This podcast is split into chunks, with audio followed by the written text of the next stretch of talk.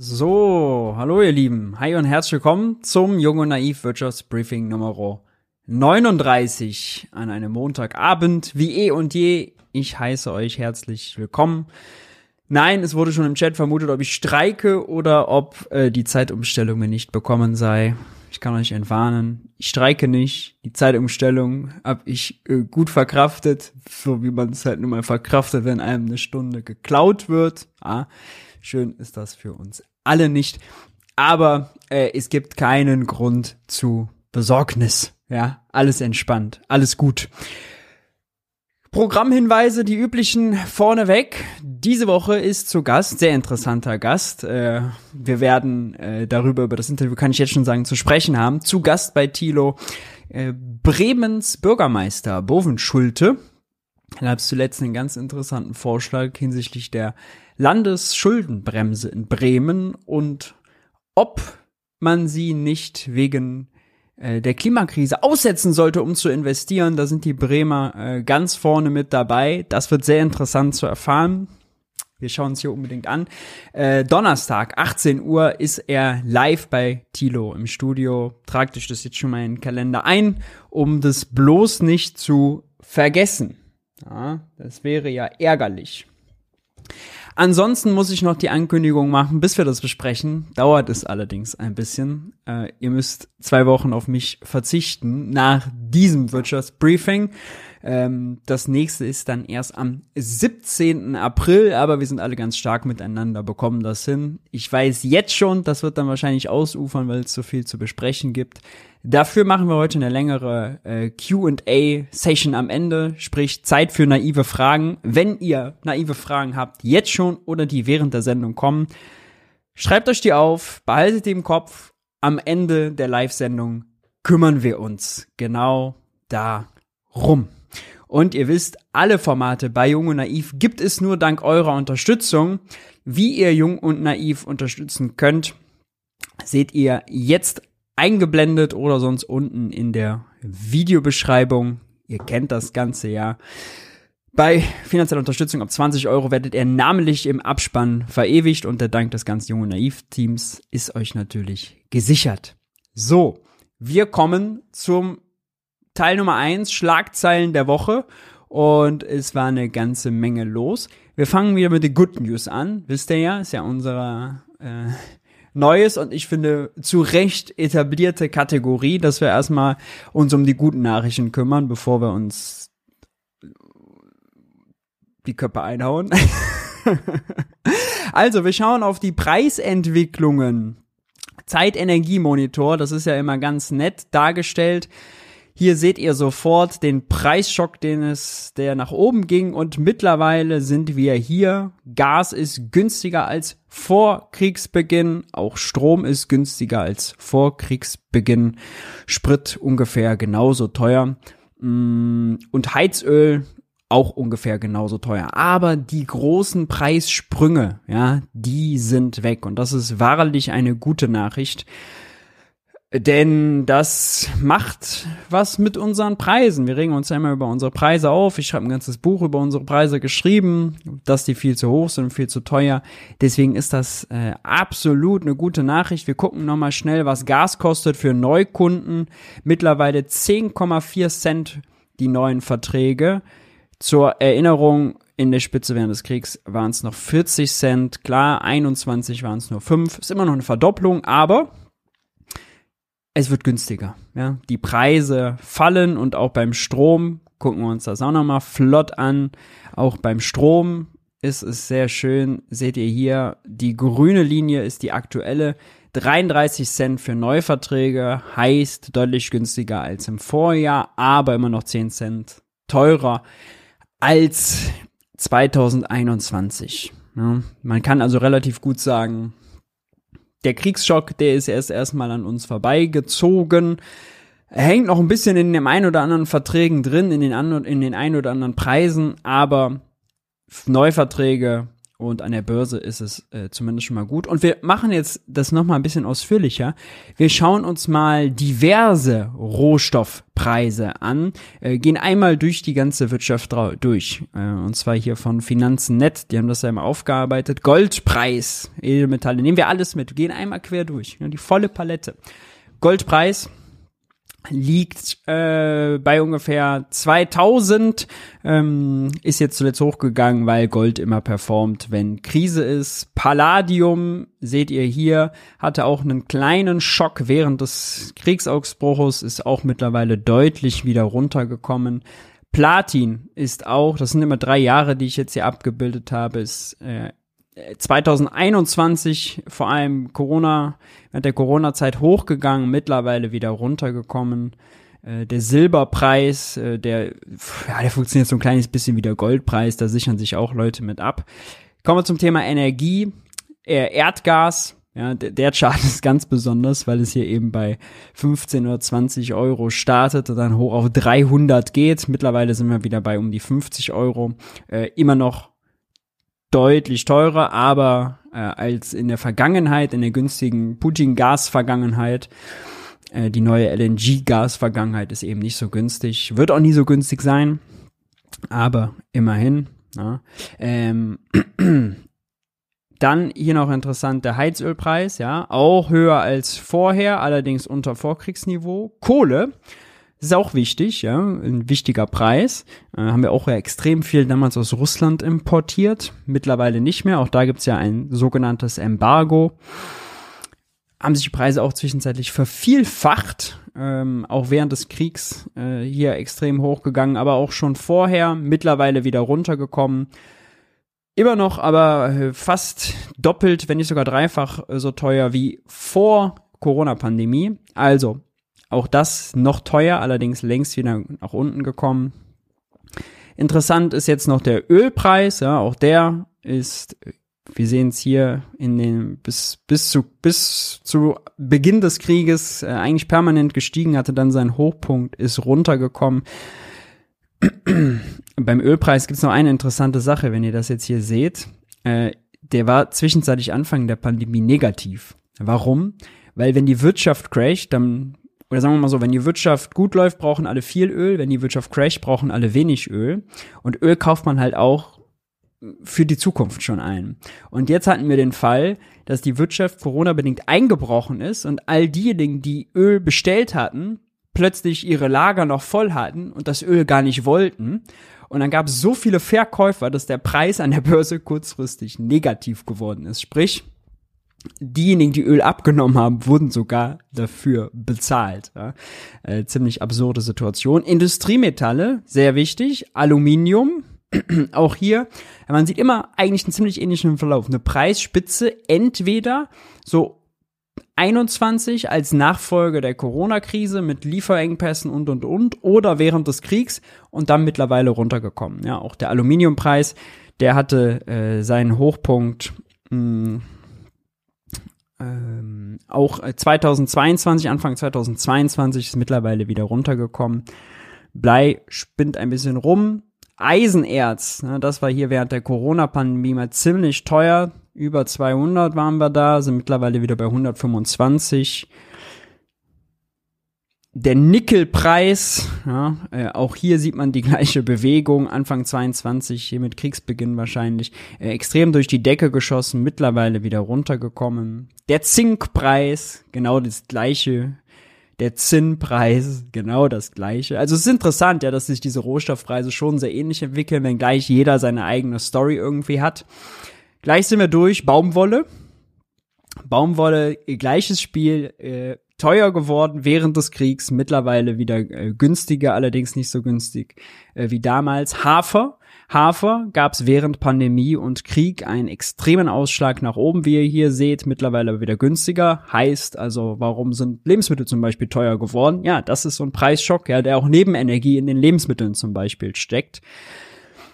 äh, Holz, äh, auch ein extrem wichtiger äh, Rohstoff der war während der Pandemie, gab es da mal äh, Ernteausfälle und Lieferprobleme, ist er durch die Decke gegangen und dann äh, während des Krieges wieder, mittlerweile wieder unten. der Kaffeepreis, den haben wir hier. Äh, der ist zuletzt äh, wieder gefallen, deswegen ist Kaffee günstiger geworden. Wir hatten ja im letzten Wirtschaftsbriefing über die Kaffeesteuer, wenn ich äh, mich nicht irre, gesprochen. So eine Bagatellsteuer, äh, auf die man ja verzichten könnte. Kakaofrechheit, im Moment teuer. So, äh, Maispreis, das ist vielleicht auch noch sehr wichtig, ja, ein sehr wichtiges Getreide. Auch hier sieht man äh, Spitze während Lieferengpässen und, und Ernteausfällen und Spitze während des Kriegs. Mittlerweile wieder günstiger. Das gleiche äh, bei Palmöl. Palmöl, ja, wenn man weiß, wo Palmöl überall drin ist, wenn auch, gut, bei Nutella natürlich äh, überwiegend, äh, aber bei vielen Produkten im Supermarkt eben auch nur zu kleinen Anteilen. Auch hier gab es einen Preisschock, der vergangen ist. Wir fassen es kurz. Es gibt ganz viele Rohstoffe, neben dem, was man sonst so sich vielleicht an, oder internationale Preise, Rohstoffe, Edelmetalle und so, was man sich sonst so anschaut, die längst wieder günstiger geworden sind. Ja, und das ist eine gute Nachricht. Die steckt, und darüber wollte ich jetzt nochmal mit euch sprechen, in dieser Nachricht drin. Erzeugerpreise Februar plus 16 Prozent, gegenüber dem Vormonat minus 0,3. Und jetzt gibt's eine steile These. Ich lasse euch ja dann zwei Wochen in Ruhe, deswegen gibt's heute nochmal eine steile These. Der Erzeugerpreisindex, diese plus 16 Prozent, die wir hier sehen, Erzeugerpreise sind äh, die Preise, die die Unternehmen quasi zahlen im Einkauf, ja, nicht die Privatverbraucher, wenn sie in den äh, Aldi gehen, ja, also nicht wir, sondern die Unternehmen. Aus diesem plus 16 wird ein deutlich negativer Wert. Ein deutlich negativer Wert. Der Erzeugerpreisindex wird negativ. Jetzt könntet ihr sagen, wie kommt der denn da drauf? Ist eine steile These. Wir schauen es uns an, denn Neben diesen Vorjahreszahlen gibt's auch hier vom Statistischen Bundesamt einen Index. 2015 ist 100, ist also die Ausgangsbasis. Und jetzt sehen wir hier für die ganzen Monate äh, den Indexwert. Und man sieht hier, dass der Spitzenwert bei 172,5 liegt. Ja. Das ist jetzt nicht auf den Vorjahresmonat bezogen, sondern auf die Ausgangsbasis. Hier waren also die Preise 72,5 Prozent teurer als 2015. Ja, das ist, das ist sozusagen die Aussage dahinter. Seit diesem Hochpunkt ist der Index aber gefallen auf mittlerweile 155,8. Das heißt, im Februar, ja, äh, ist, ist das Preisniveau 17 Indexpunkte unter dem September.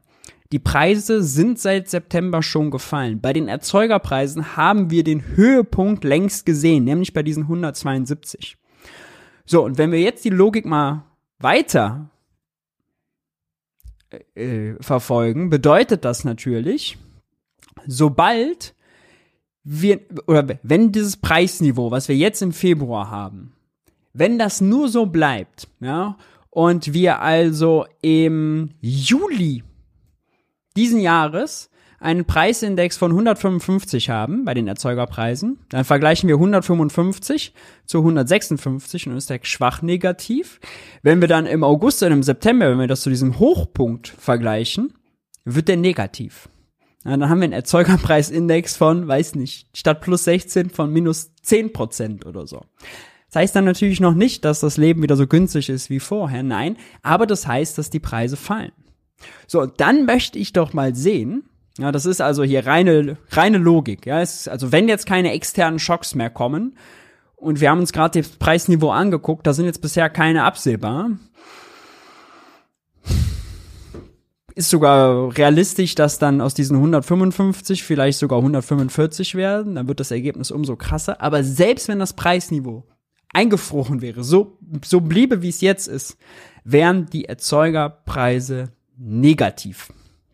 Und dann haben wir ja unsere Zentralbanken, die Europäische Zentralbank, die EZB und die FED, die uns immer ganz toll auf ihren Pressekonferenzen erklären, die wir natürlich immer alle gucken, ist ja klar, wir gucken die ja alle, äh, erklären, dass sie ihre ähm, Zinspolitik ja datengestützt machen. Ne? Das ist so dieses neue Framing von denen, nee, wir machen alles jetzt ganz, ganz empirisch und ganz datengestützt.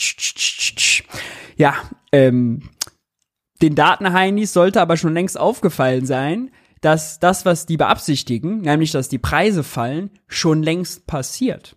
Ja? Das ist hier nur Erzeugerpreise. Erzeugerpreise laufen den Verbraucherpreisen immer vor. Ähm, bis das also bei uns im Verbraucherpreisen und im Supermarkt ankommt, dauert es noch was. Theoretisch könnte auch der Verbraucherpreisindex, funktioniert dann nach der gleichen Logik, irgendwann 24 negativ werden. Ja, da, da ist halt ein ziemlicher Time-Lag dran, ziemliche Verzögerung. Aber wenn noch die Erzeugerpreise, und auf die stellen sie auch häufig ab, da haben sie zwar nicht das Mandat für, aber die laufen denen ja vor. Wenn die doch schon längst sehen, dass die fallen, warum erhöhen die dann immer noch weiter die Zinsen? Ja. Das wäre ja mal die Frage. Und was machen die Zentralbanken, wenn wir dann im Juli, August, September plötzlich negative Erzeugerpreise haben? Und was machen, oh Gott, über die habe ich ja noch gar nicht nachgedacht.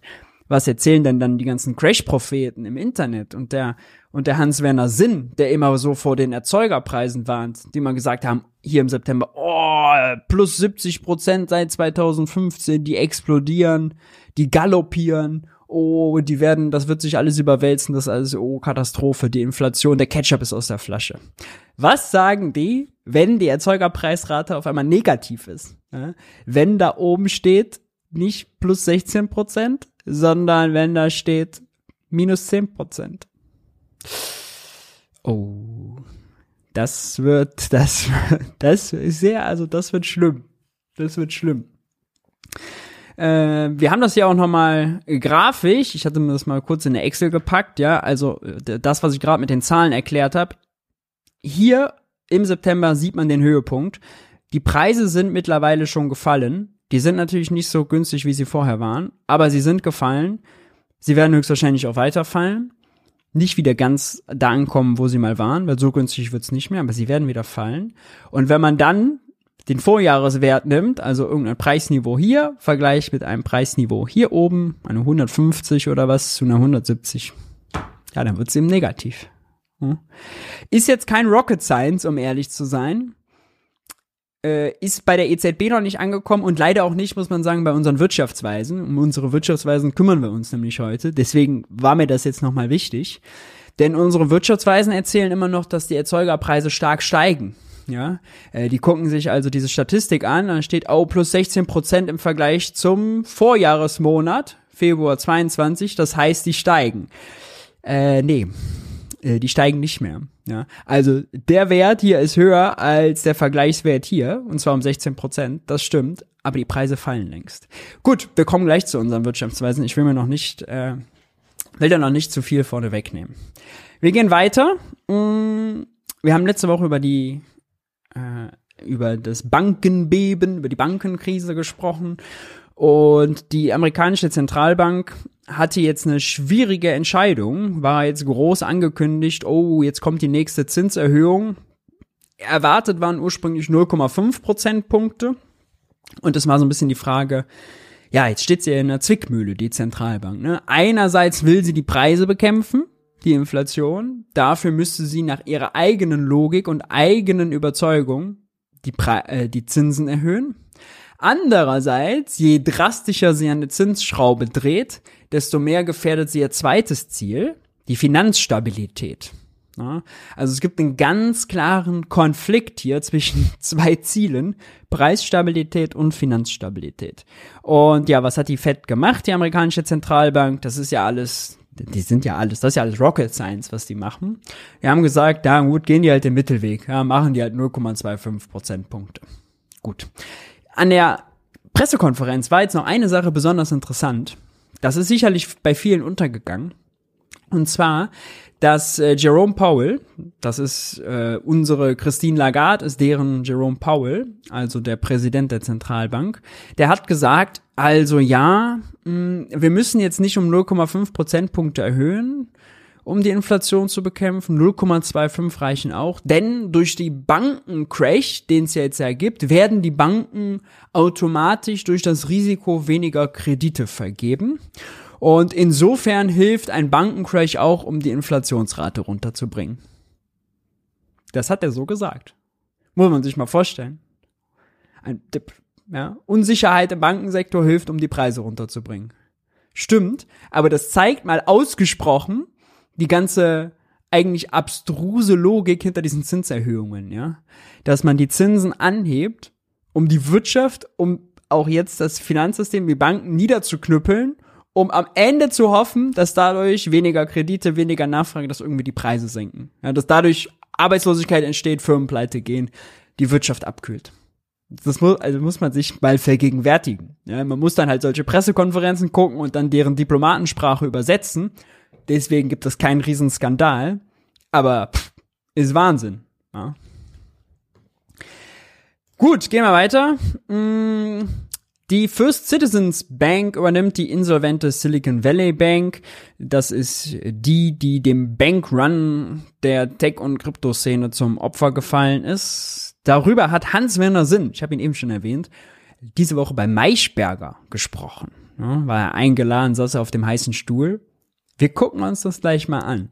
Aber äh, interessant ist, dass die First Citizens Bank jetzt also den Zuschlag bekommt. Der Staat garantiert die äh, alles Mögliche. Die äh, und die äh, First Citizens Bank bekommt noch einen Abschlag. Ja, die bekommt sozusagen alle Einlagen und alle Forderungen, also kauft die ganze Bilanz. Ja alles, was sie, also was die Silicon Valley Bank vorher geschuldet hat und was andere der Silicon Valley Bank geschuldet haben, das übernimmt jetzt die First Citizens Bank, allerdings mit einem Abschlag von 16,5 Milliarden Euro. Mhm. Not bad, kann man mal machen. Unter anderem natürlich deshalb, weil das Problem der Silicon Valley Bank war ja, die hatten Staatsanleihen, langlaufende, niedrig verzinste US-Staatsanleihen, die mittlerweile an Wert verloren hatten. Ja, und die mit jeder weiteren Zinserhöhung natürlich weiter an Wert verlieren. Und deswegen wollten sie das nur mit einem Abschlag übernehmen, um da nicht, äh, sagen wir mal, ja, eine heiße Kartoffel zu kaufen.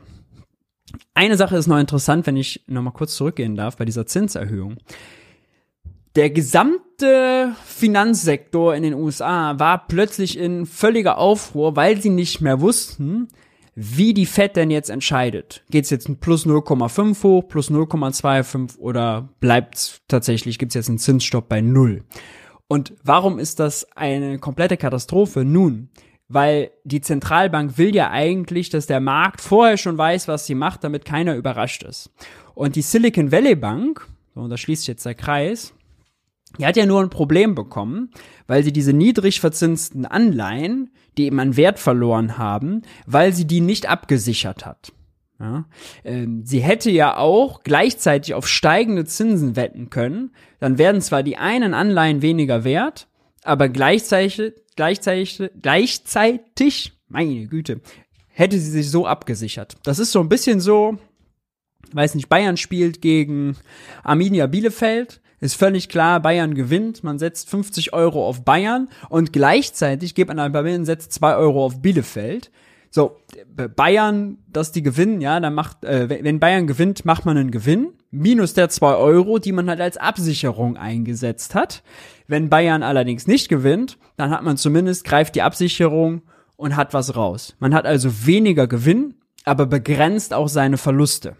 Ja. Das sind allerdings Geschäfte, und das geht in der kompletten Diskussion unter. Ich werde es nachher nochmal auch sagen müssen, weil also sowohl Hans-Werner sind als auch die Wirtschaftsweisen das nicht verstehen oder zumindest nicht erklären. Das sind allerdings Geschäfte, die sind nicht kostenfrei für die Wirtschaft als Ganzes und die brauchen natürlich immer zwei Parteien. Ja, wenn man wettet, braucht man immer eine andere Seite, die die Wette annimmt und dagegen hält. Ja, ähm, wenn man äh, im Casino ist, ist das genauso. Ja, man äh, braucht die Spieler und das Casino. genauso ist es natürlich bei diesen Wetten dann, wenn man sich absichert auf höhere Zinsen. Ja, dann braucht es auch jemand, der auf der anderen Seite steht. Eine einzelne Bank kann sich mit solchen Wetten Finanzjargon sagt man das dann Hedging, also so Absicherungsgeschäfte, ja, quasi die zwei Euro nochmal auf Bielefeld sitzen, falls die dann doch kommen. Ähm, kann sich eine einzelne Bank kann ihr Risiko minimieren. Aber selbst wenn die Bank dann das Risiko minimiert, gibt es ja eine andere Partei, die verliert. Das ist Gewinner und Verlierer. Der Bankensektor als Ganzes plus Versicherung und alles, was da hinten dran hängt, kann also das Risiko durch Zinsänderungen nicht kaschieren. Die werden das nicht los. Die teilen das untereinander auf. Aber das ist ein Nullsummenspiel. Was der eine gewinnt, verliert der andere. Wenn die Zentralbank drastisch die Zinsen erhöht, dann erzeugt sie viele Gewinner und Verlierer, viel Unsicherheit und diese ganzen Kreditgeschäfte, deren Geschäftsgrundlage wird zerrüttet, ja, pures Chaos. Und das wird irgendwie viel zu wenig diskutiert, dieser logische Punkt. Wir werden nachher nochmal drauf zu sprechen kommen.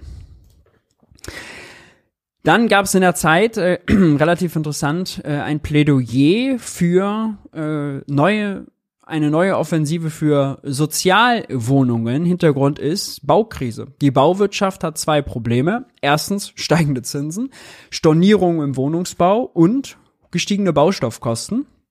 Die werden also mächtig Probleme bekommen. Da wird es über kurz oder lang wahrscheinlich auch Arbeitslosigkeit geben. Warum also das nicht nutzen, die Arbeitslosigkeit verhindern, die Stornierungen, die die Privatwirtschaft eben da äh, reinschiebt, ausnutzen, um öffentlich eben das öffentliche Interesse höher zu hängen und Sozialwohnungen zu bauen. Damit würde man die Konjunktur der Bauwirtschaft stützen und gleich was Sinnvolles tun. Letztes Jahr sind nur 20.000 Sozialwohnungen in Deutschland äh, entstanden. Das ist natürlich viel, viel, viel zu wenig. Erst recht, wenn wir uns vergegenwärtigen, dass die Armut wächst, dass sie während Corona gewachsen ist, dass sie jetzt auch während der Energiekrise gewachsen ist. Ja, auf Rekordhöhe haben wir zuletzt vom Paritätischen gelernt, von äh, auf knapp 17 Prozent. Äh, bedeutet, jeder sechste Deutsche lebt unter der Armutsgrenze. Bittere Zahlen, ernüchternde Zahlen. Ist recht für die viertgrößte Volkswirtschaft der Welt. Ja, warum nicht, fragt man sich. Ja? Gute Idee, guter Vorschlag. Dann gibt's noch eine gute Meldung. Äh, VW will seine Vorstände künftig besser bezahlen. Da können wir uns natürlich alle drüber. Ah, oder seid ihr nicht? Ach, ihr seid gar nicht VW-Vorstand. Ich dachte, wir wären jetzt irgendwie alle bei VW im Vorstand. Ich hätte euch doch schon mal gesehen, dachte ich. Also dann ist das vielleicht gar nicht so eine gute. Ah, ist ja auch gar nicht mehr Good News. Wir sind ja längst bei. Ach so, scheiße, jetzt habe ich mich vergaloppiert. Ja, nee, Spaß beiseite. Also, das ist doch schön. Die Top-Manager von VW, die ohnehin sonst nur maximal 12 Millionen Euro brutto verdienen, die, das ist ja sowieso, also das sind ja Inflationsverlierer. Da habe ich mir sowieso schon Sorgen gemacht, wie die jetzt, wie die hingekommen sind, als Butter und Milch teurer geworden sind. Ich war schon kurz davor, irgendwie meinen Spendenfonds einzurichten. Ja, äh, die sollen zukünftig mehr verdienen. Künftig sollen es 15 Millionen Euro sein, beziehungsweise der erweiterte Vorstand hat nur 7 Millionen verdient. Die sollen demnächst 8,5 Millionen verdienen. Äh, das äh, ist natürlich was ganz Schönes, vor allem wenn man gleichzeitig weiß, ähm, da kriege ich jetzt hier gerade nicht mit das Bild.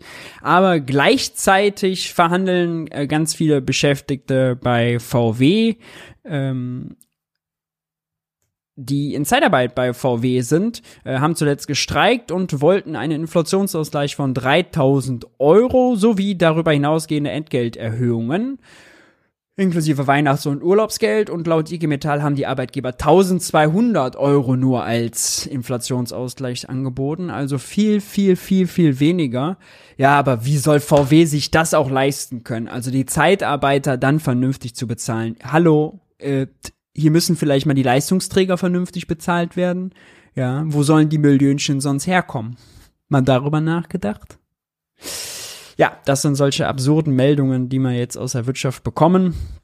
Und damit sind wir gleich beim Kernthema von heute, denn heute ist ja der Megastreik. Ja, ihr habt sicherlich äh, gelesen, in allen Zeitungen wird vom Megastreik gesprochen. Deswegen habe ich es ja auch in den Titel gepackt, der Megastreik.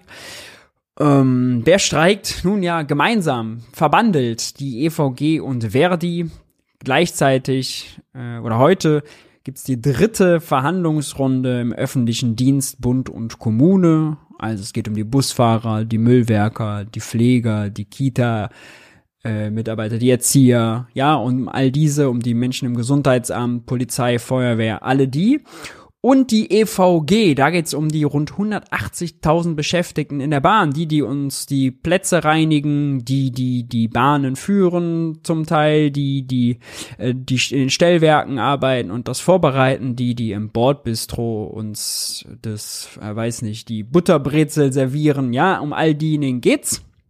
Haben es heute zusammengetan und mal einen Tag lang gestreikt.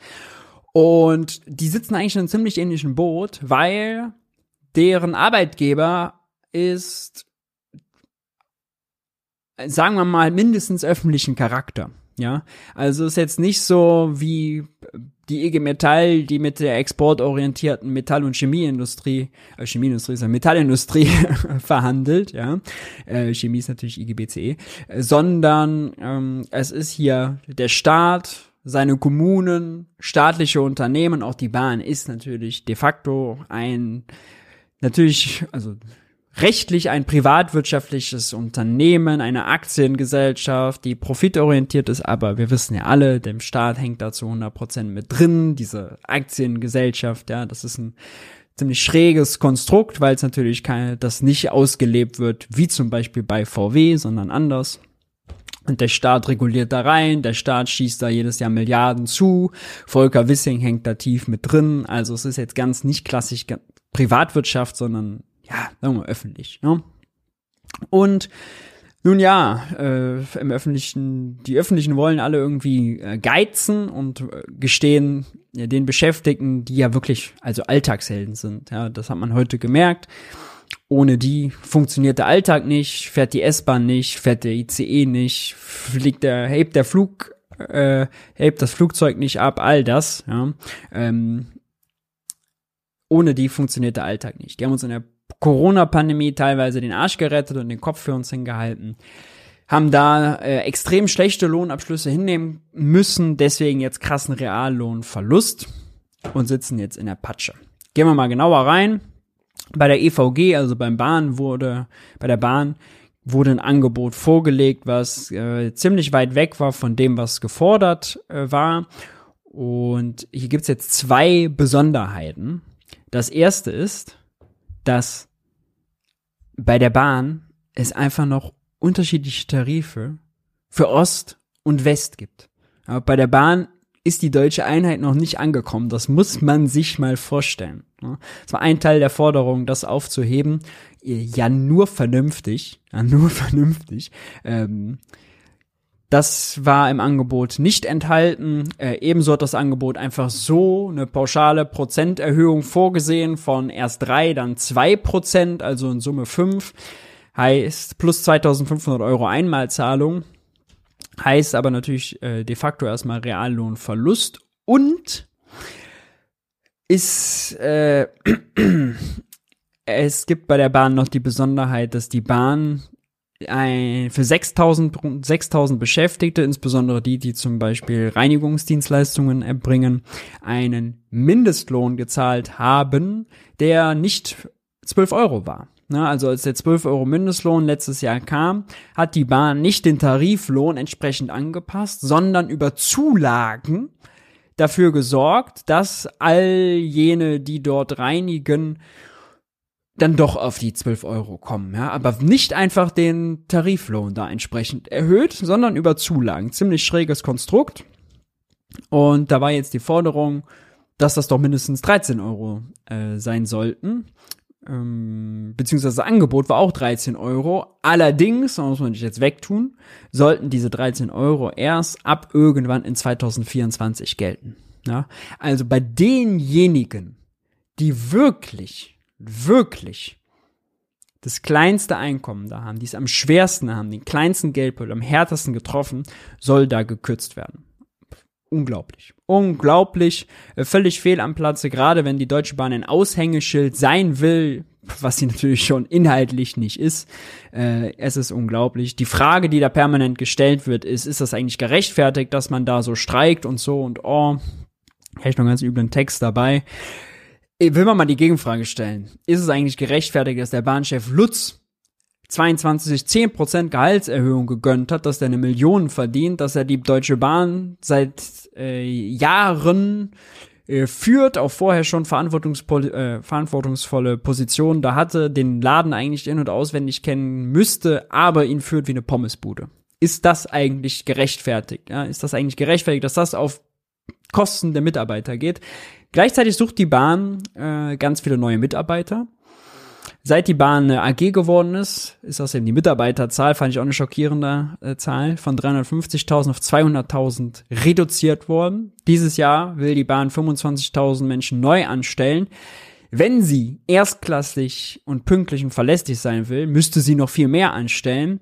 Hm, ist das eigentlich gerechtfertigt, dass die Bahn bei den Löhnen knausert, wenn sie doch so viele neue Mitarbeiter braucht? Komisch, die Frage liest man irgendwie nirgendwo. Äh, Fände ich aber eine viel spannendere, als ist es gerechtfertigt, dass die Beschäftigten mit ihrer Gewerkschaft streiken. Das ist nämlich eine ziemlich legitime Angelegenheit. Im öffentlichen Dienst ist jetzt parallel, die verhandeln jetzt gerade in der dritten Runde, dritten und letzten. Ähm, heute, morgen und übermorgen in Potsdam. Da geht es nicht um, zwei, um 180.000 Beschäftigte, sondern um 2,5 Millionen.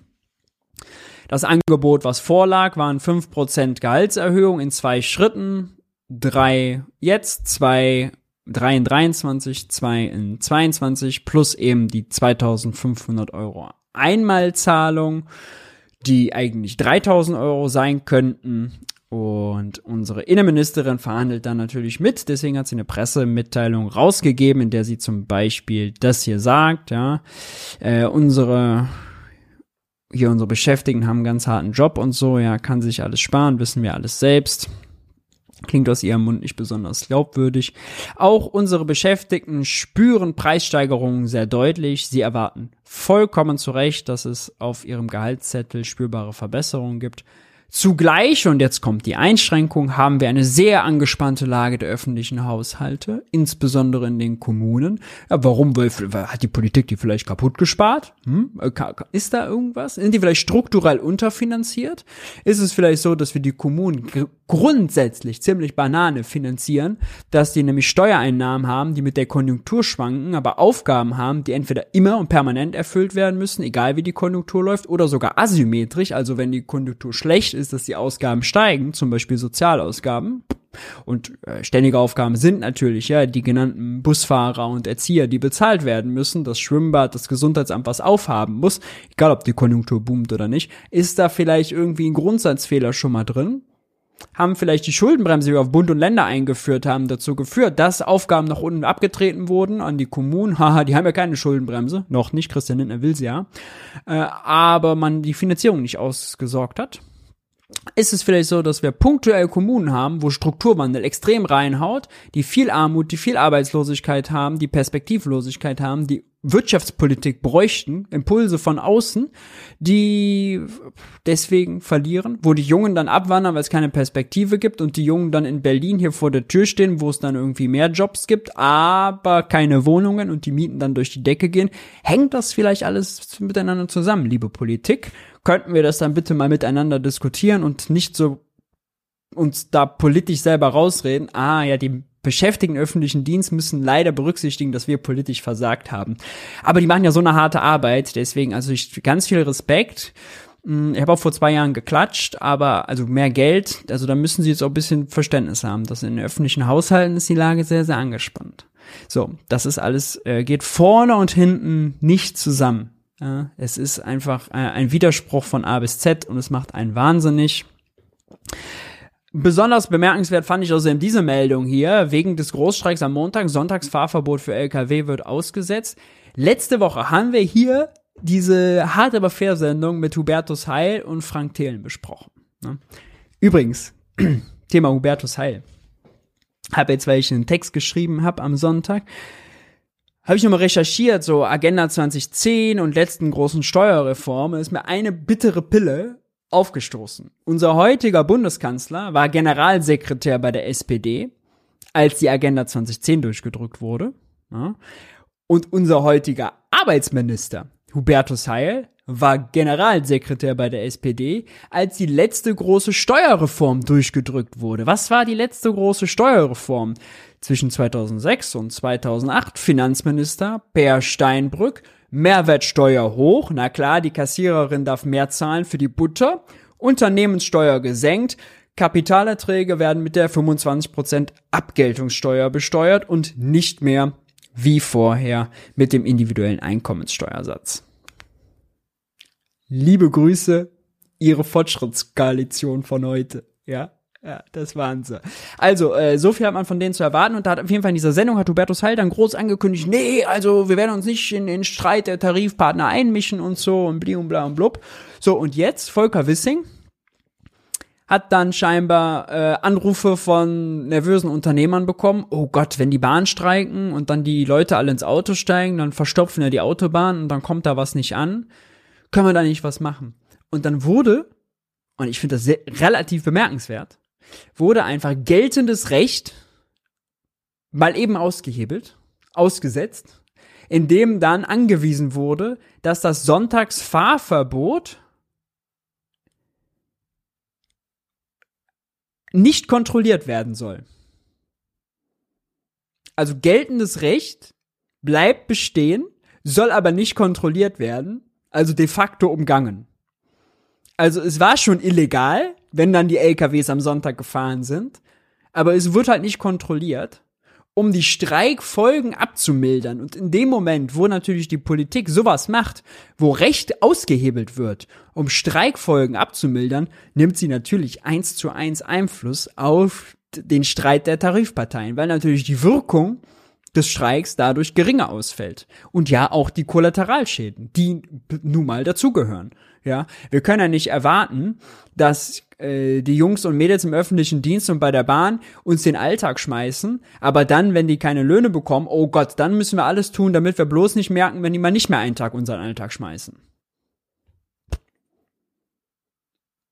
Fand ich bemerkenswert. Ähnlich so natürlich hier wie diese Headlines, ja. Arbeitskampf als Belastungsprobe für alle, gehen die Gewerkschaften zu weit. Die Bild hatte noch die super Schlagzeile, was verdienen die Gewerkschaftsbosse oder wie so viel verdienen die Gewerkschaftsbosse. Äh, ja, wie viel Bahnchef Lutz verdient, haben sie natürlich nicht verraten. Hm, ja, der verdient nämlich das Zehnfache dessen, was der EVG Gewerkschaftsboss verdient. So ist alles unter den Teppich gekehrt worden, ist ja klar. Boah. Was soll man sagen? Äh, Solidarität mit denen, die da gestreikt haben.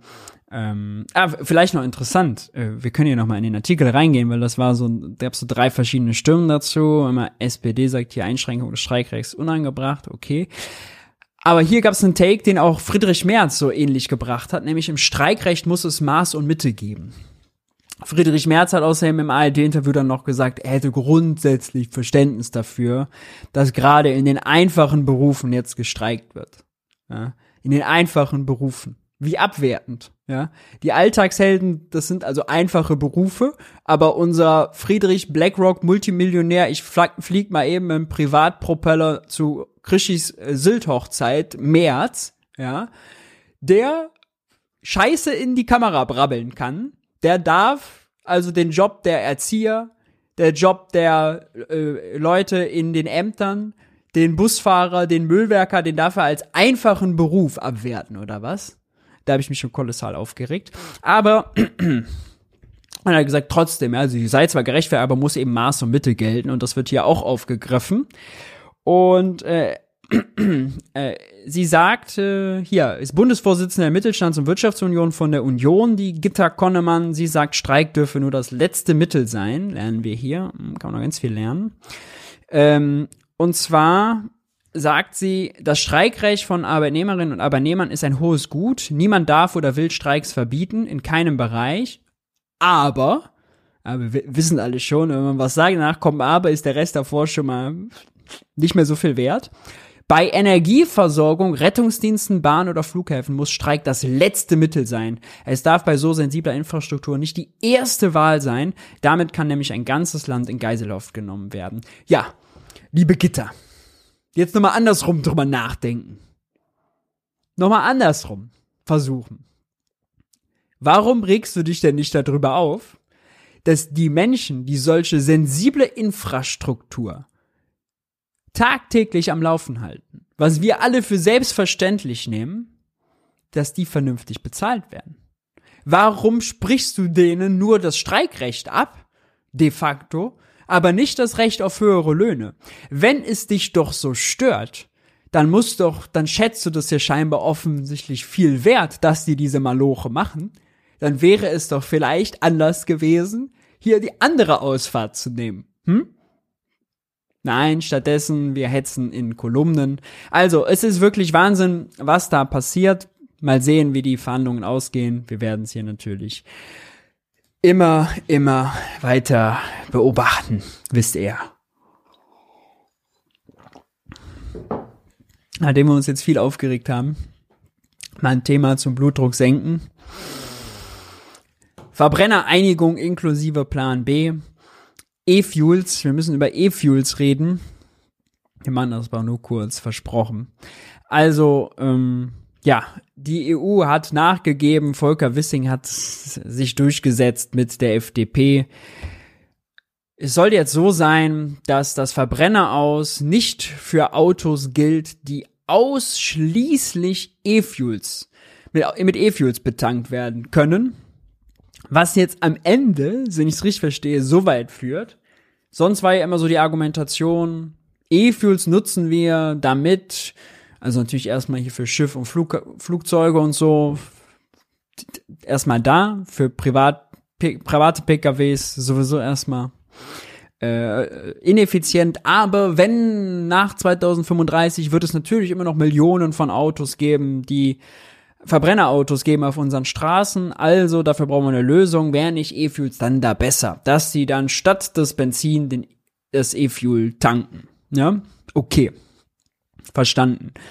Jetzt sieht die Regelung aber vor, dass es eine neue Fahrzeugkategorie gibt und wenn ich das richtig verstanden habe, sollen die Autohersteller die Autos nur neu zulassen können, wenn die Autos nur mit E-Fuels laufen und der Motor nicht startet, de facto nicht startet, wenn normales Benzin oder Diesel drin ist.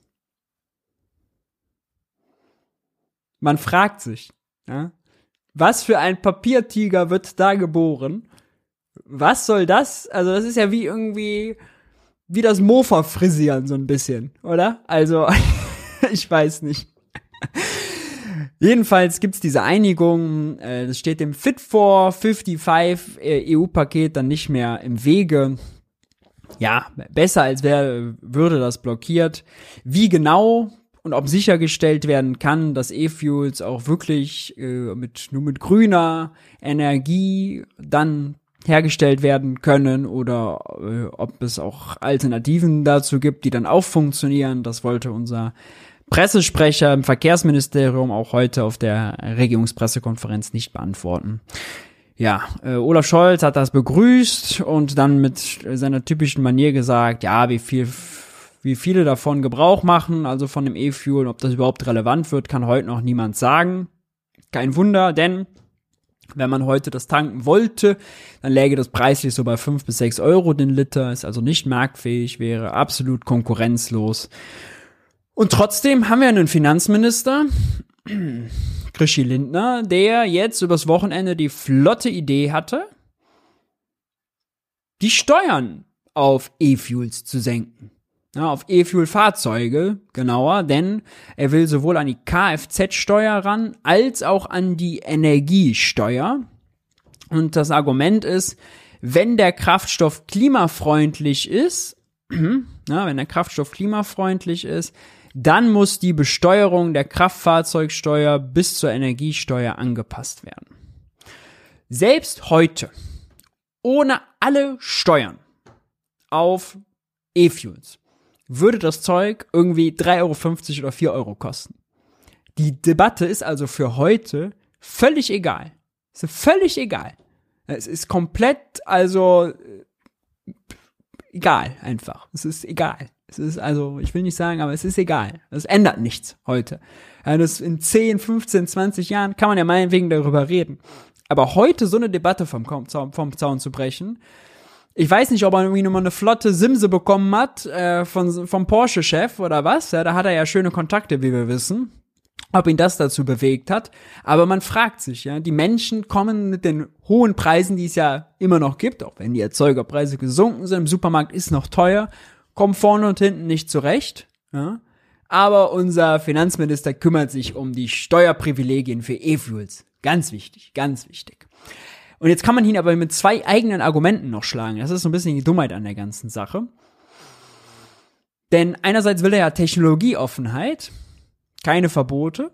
Preisliche Vorteile gehen aber bei der Technologieoffenheit. Ja, da hat er dann kein Problem mit.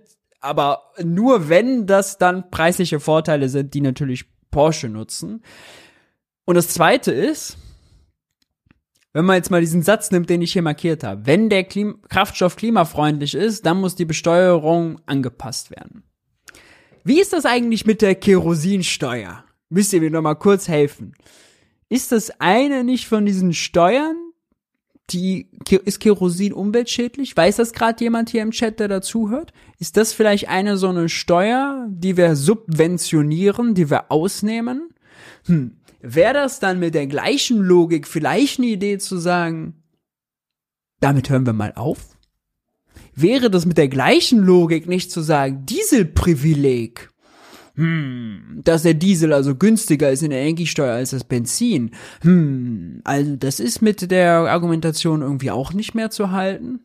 Hm. Ja, man fragt sich dann, ne? Da kommt man auf solche Ideen. Es ist einfach kein rote, keine, kein roter Faden. Ne? Es gibt keinen roten Faden in dieser Politik, was irgendwie sinnvoll wäre. Mein Gegenvorschlag, ich will ja nicht nur meckern, ich will ein bisschen konstruktiv sein. Wenn man was für die Verkehrswende machen sollte, kann man ziemlich schnell gleich Bahnfahrten sieben Prozent günstiger machen, indem man die Mehrwertsteuer auf Bahnfahrten senkt. Sowieso eine bekloppte Idee, wenn ihr mich fragt. Wir wollen, dass die Leute auf Bus und Bahn um, umstellen und besteuern das mit sieben Prozent Mehrwertsteuer. Machen das also pauschal und unnötig teurer. Warum? In Gottes Namen. Warum? Wer kommt dir? Wer kommt auf die Idee? Ja, letzten zwei Meldungen der Woche.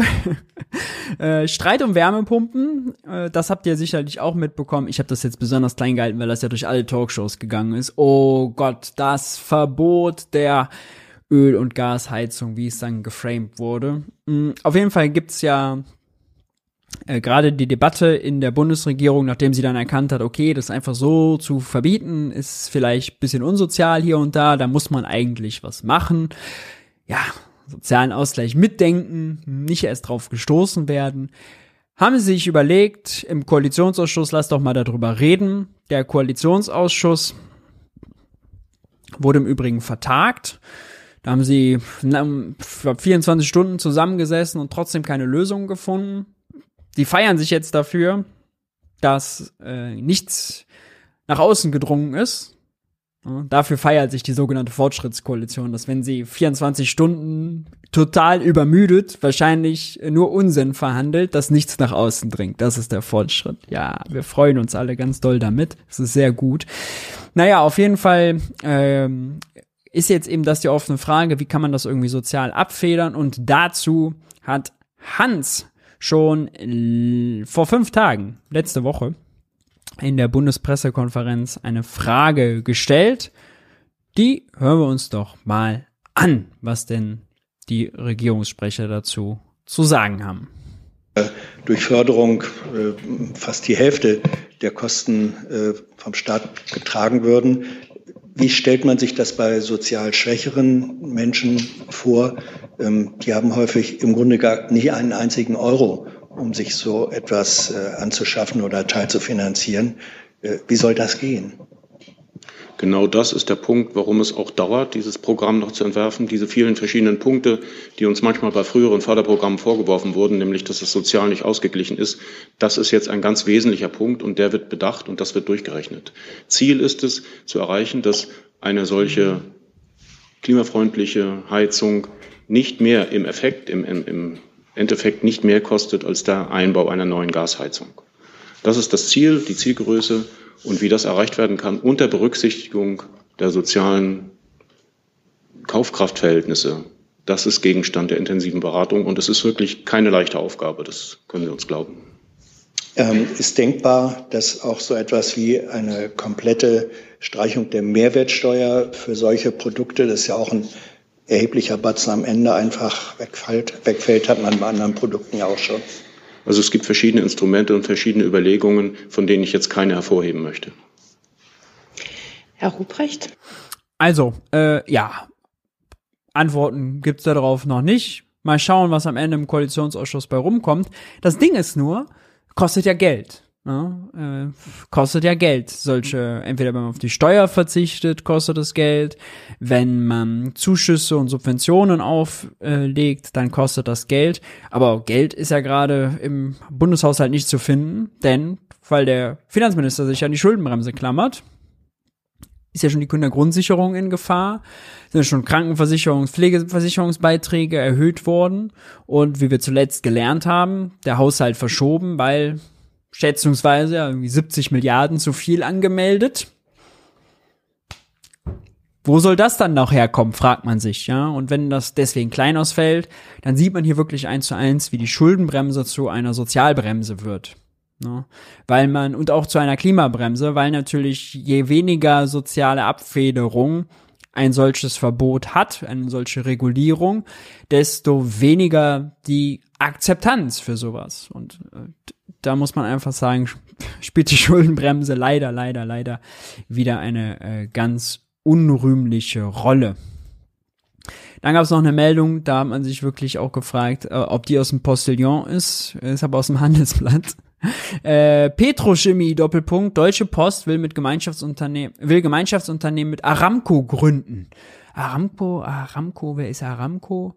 Ah, Saudi Aramco. Ja, ach, der größte Ölkonzern der Welt, der 161 Milliarden Euro Rekord, US-Dollar, Rekordprofite gemacht hat letztes Jahr. Saudi Aramco? Ach, das sind die, wo unsere ganzen, ah so, unser ganzer Kaufkraftverlust ist ja nach Saudi-Arabien gewandert zum Teil, ne? Hm, und unsere deutsche Post, die zuletzt noch erst bei Löhnen geknausert hat, dann noch wollte, dass sie 80 Prozent der Briefe nicht mehr am Folgetag anliefern. Die machen jetzt gemeinsame Sachen mit Saudi Aramco. Hä? Wofür? What? Warum? Was geht? Äh, auch dazu hat Hans nachgefragt in der Regierungspressekonferenz. Allerdings, ja, war auch da äh, nicht viel an Antwort vorhanden. Wir hören mal yes. rein. Ja, weckt uns alle auf. Ähm, Frage geht, glaube ich, äh, ans BMWK. Äh, die Deutsche Post äh, plant ein Joint Venture mit Aramco, dem saudischen äh, Petro-Staatskonzern. Hm, da geht es um Dienstleistungen und Unterstützung ähm, für Petroprodukte, also Produkte der ähm, Petroleum, der Erdölindustrie. Inwiefern ähm, würde das denn nicht im Widerspruch stehen zum Ansinnen der Bundesregierung, möglichst schnell aus fossilen Energieträgern auszusteigen? wenn man sie auf der anderen Seite sich um deren Infrastruktur und weitere Verbreitung verdient macht. Diesen Sachverhalt kenne ich nicht. Das sind Unternehmensentscheidungen, von denen ich nichts weiß. Ähm, nun gehört die Deutsche Post äh, zu 25 Prozent der KfW. Damit ist sie im Grunde zu einem erheblichen Teil in staatlicher Hand. Vielleicht wäre es doch möglich, sich zu informieren und dann gegebenenfalls nachzuliefern dann müssen Sie vielleicht mal genau sagen, worin Ihr Vorwurf besteht und den wir bewerten sollen. Ja. Sehr interessant, auch das Framing hier. Hans stellt ja die Frage und der Herr Dr. Severin, der Sprecher aus dem Wirtschaftsministerium, macht direkt daraus einen Vorwurf. Ja, es gab die Berichterstattung dazu. Hans legitimiert sogar die Fragestellung, indem er zum Beispiel noch sagt, natürlich Deutsche Post wird krass vom Staat reguliert und ist sogar über Staatsbeteiligung mit drin. Und trotzdem kommt hier der Vorwurf von ihm, das sei nur ein Vorwurf, keine Frage. Ja, fand ich, fand ich schon interessant, das Framing. Hören wir mal ganz kurz rein, was Hans jetzt darauf antwortet. Es ist kein Vorwurf, sondern eine Frage. Ähm, wenn ein äh, deutsches Unternehmen, das zu einem erheblichen Teil im Staatsbesitz ist, ein Joint Venture macht äh, mit einer saudischen ähm, mit einem saudischen Unternehmen, das sich der, dem, der Verbreitung äh, von ähm, Erdölprodukten, äh, die dann auch CO2 emittieren, äh, widmet, dann unterstützt doch dieses Unternehmen diesen weiteren Ausbau.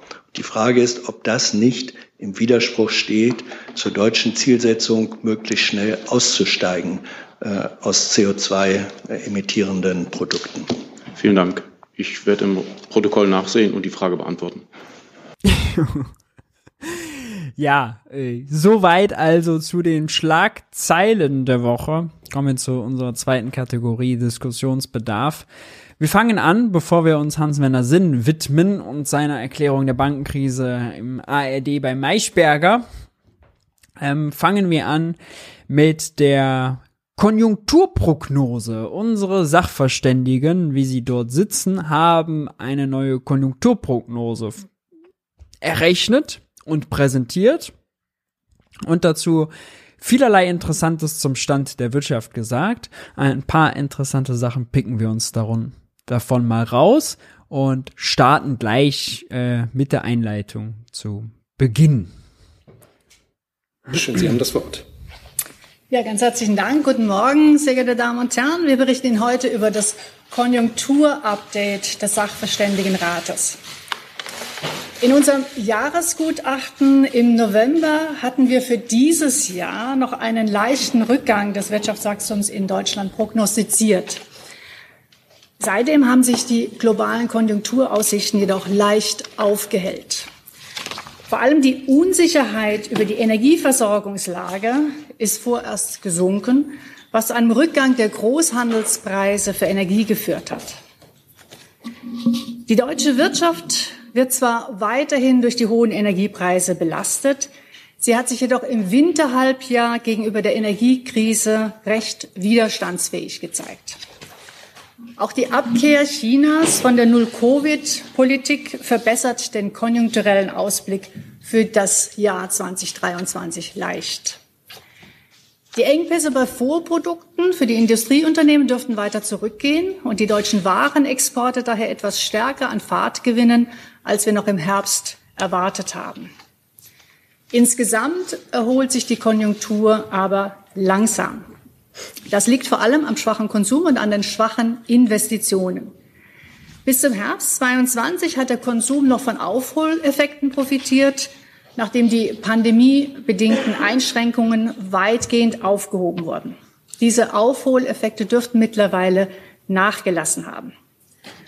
Stichwort Konsumstimmung auf Rekordtief, vor allem im Restaurant- und Gaststättengewerbe und so, äh, rückläufige Umsatzzahlen. Stattdessen belastet aktuell der inflationsbedingte Kaufkraftverlust die konjunkturelle Entwicklung in Deutschland. Weil die Leute so viel fürs Tanken und fürs Heizen und im Supermarkt ausgeben müssen, bleibt weniger Geld für anderes.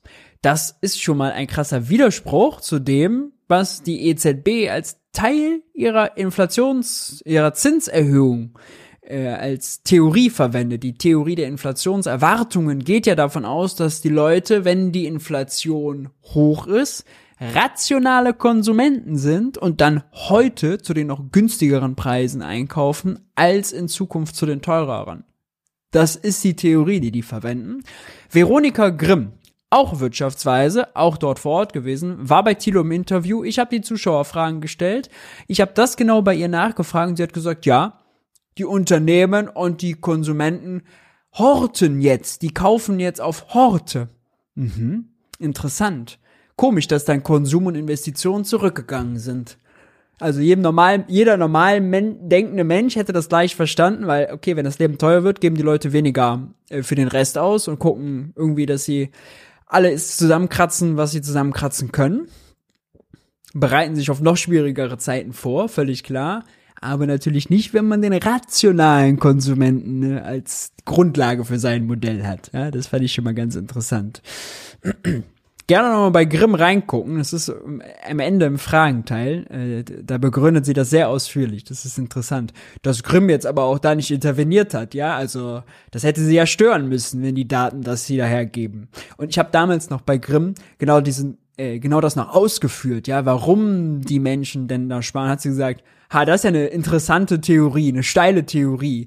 Hm. Ja, habe ich so noch nie drüber nachgedacht. Ja, hier haben wir. Und in jetzt. den meisten anderen Mitgliedstaaten des Euroraums. Wir müssen damit rechnen, dass die hohe Inflation das Wachstum bis weit ins kommende Jahr hinein noch dämpfen wird. Dass die Konjunktur, dass die, Kon, Entschuldigung, dass die Konsumnachfrage nicht noch stärker zurückgeht, das liegt aktuell an der steigenden Erwerbstätigkeit, an der sinkenden Sparquote der Haushalte und an den umfangreichen fiskalpolitischen Unterstützungsmaßnahmen wie die Energiepreisbremsen. Um die hohe Inflation einzudämmen, hat die EZB die Zinsen Wobei die Preisbremsen ja kaum gebraucht werden, weil Neuverträge jetzt schon seit Beginn des Jahres deutlich darunter liegen und die Preisbremsen ja nicht groß rückwirkend wirken, ja, also äh, die werden deutlich günstiger für den Staat, weil sie eben so spät gekommen sind. Schrittweise angehoben. Dadurch haben sich die Finanzierungsbedingungen für Haushalte und Unternehmen verschlechtert. Das wirkt sich negativ auf Konsum und Investitionen aus. Zinsen knüppeln die Wirtschaft nieder. Vor allem die Bauinvestitionen werden in diesem Jahr ein deutliches Minus verzeichnen. Zusammenfassend kann man sagen, dass trotz der leichten Aufhellung vor allem der inflationsbedingte Kaufkraftverlust und die schlechteren Finanzierungsbedingungen verhindern, dass der Aufschwung in diesem und im kommenden Jahr stärker ausfällt. Die Wirtschaft ist schwach. Jetzt rechnen die, da ist natürlich Kaffeesatzleserei. Ob da jetzt am Ende plus eins oder minus ein Prozent oder plus 0,2 oder minus 0,2 rauskommt, kann keiner wissen. Wirtschaft ist dynamisch, ja, wissen auch ihre Modelle nicht. Alles gut. Funktioniert ja so die Kommunikation mit den Zahlen. Alles gut, ja. Aber äh, selbst plus 0,2 wären extrem schlecht. Ja, dann haben wir das dritte Jahr hintereinander Wirtschaftskrise. Wir haben immer noch den Corona, das Corona-Tief, die Corona-Delle von minus vier dann nicht vernünftig aufgeholt. Ja, wir stehen dann immer noch auf Stand 2019 als viertgrößte Volkswirtschaft der Welt. Stillstand ist das. Ja? Keine wirtschaftliche Entwicklung. Keine wirtschaftliche Entwicklung. Ist verdammt schlecht. Und dazu ist Konsum schlecht und die Zentralbank knüppelt die Wirtschaft mit den Zinsen nieder, obwohl wir so einen Stillstand, so eine Seitwärtsbewegung haben. Und uns aus den Schocks noch nicht richtig erholt haben. Das muss man immer noch mal vergegenwärtigen.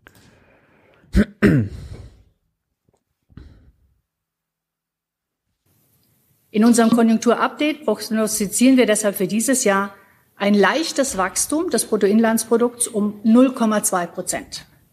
Für das kommende Jahr rechnen wir mit einem moderaten Wachstum von 1,3 Prozent. Für den Euroraum erwarten wir ein Wirtschaftswachstum kalenderbereinigt von rund 0,9 Prozent in diesem und von 1,5 Prozent im kommenden Jahr. Herzlichen Dank. Dann Frau Professorin Malmenier, bitte. Sehr gerne. Ähm, intern haben wir unser Konjunkturupdate betitelt, ein milder Winter macht noch keinen Frühling, wie Sie in der ist noch eine der relativ neuen Wirtschaftsweisen. Pressemitteilung sehen werden. Auf die Inflation übertragen, über die ich äh, sprechen möchte, könnte man sagen, milde Energiepreise machen noch keine Geldwertstabilität. Wir haben uns ja alle gefreut, dass die Energiepreise gesunken sind, dass ähm, die Großhandelspreise für Erdgas auf dem niedrigsten Stand seit Mai 21 sind in Europa und Nordostasien. Aber erstens dürften sie wieder weiter steigen, wenn es auf den Dezember zugeht. Und zweitens sind sie einfach kein guter Indikator dafür, wo es mit der Geldwertstabilität hingeht. Deswegen ähm, müssen wir uns auf die Kerninflation fokussieren. Die hat sich im vierten Quartal letzten Jahres weiter beschleunigt und wir sehen das auch äh, in Kontinuität für die nächsten drei Quartale. Äh, die Kerninflation wird mehr und mehr die Gesamtinflation bestimmen. Das sagt auch Hans-Werner Sinn immer. Eins zu eins so. So, und dann ist mal so das Argument, Kerninflationsrate ist also der Verbraucherpreisindex minus Energie und Lebensmittel. Ja, und dann glaubt man, ah, dann hat man quasi so die Produkte, wo Preisschwankungen drin sind, rausgerechnet. Jetzt haben wir uns aber eben ganz viel angeguckt. Wir haben uns Metalle angeguckt, Industriemetalle haben wir uns angeguckt zu Beginn der Sendung. Wir haben uns Rohstoffe angeguckt, Hafer, Weizen, weiß der Kuckuck alles. Und überall gibt's diese Preisschocks. Ja, die sind also in der Kerninflationsrate natürlich genauso mit drin, wenn man äh, da eben äh, Produkte hat außerhalb von Lebensmitteln und Energie. Und Energie ist indirekt natürlich in allem drin. Die kann man gar nicht rausrechnen. Ja, weil alles, alles wird mit Energie hergestellt. Deswegen ist Energie überall drin, indirekt drin und in, den, in der Kerninflationsrate sogar noch viel länger. Denn wenn die Importeure von Energie zum Beispiel schon wieder weniger zahlen oder die Stadtwerke, äh, die Gasversorger, ja, wenn die schon längst wieder weniger zahlen und deswegen günstigere Verträge anbieten, dann ist in der Kerninflationsrate sind ja immer noch Preise von Firmen drin, die vielleicht die höheren Preise von vorher noch zahlen. Also bis die Preissenkung, wir hatten zu Beginn der Sendung die gesunkenen Erzeugerpreise, bis die sich in der Kerninflationsrate widerspiegeln, dauert es einfach eine ganze Weile. Zu sagen, oh, wir nehmen jetzt die Kerninflationsrate, da ist weder Energie drin noch ein Preisschock, ja, und überhaupt, Energiepreise sind zwar gesunken, aber guck mal hier, Kerninflationsrate ist immer noch hoch. Ist einfach gegen die Logik. Schon die Lo schon der Statistiker müsste eigentlich also ausflippen, wenn er das hört. Ja, weil einfach seine eigenen Statistiken falsch interpretiert werden.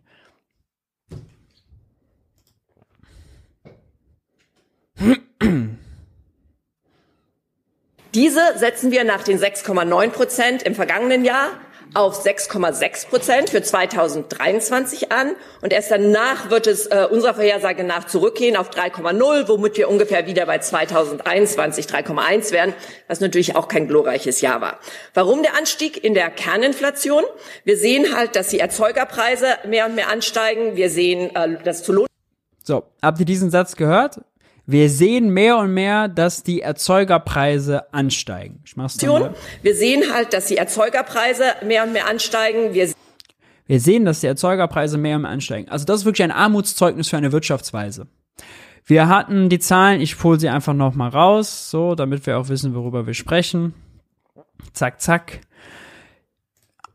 Erzeugerpreise Februar plus 15,8 Prozent. Das ist wahrscheinlich, was man mit dir hier sieht und dann sagt, ah, wir sehen, dass die Erzeugerpreise nach wie vor steigen.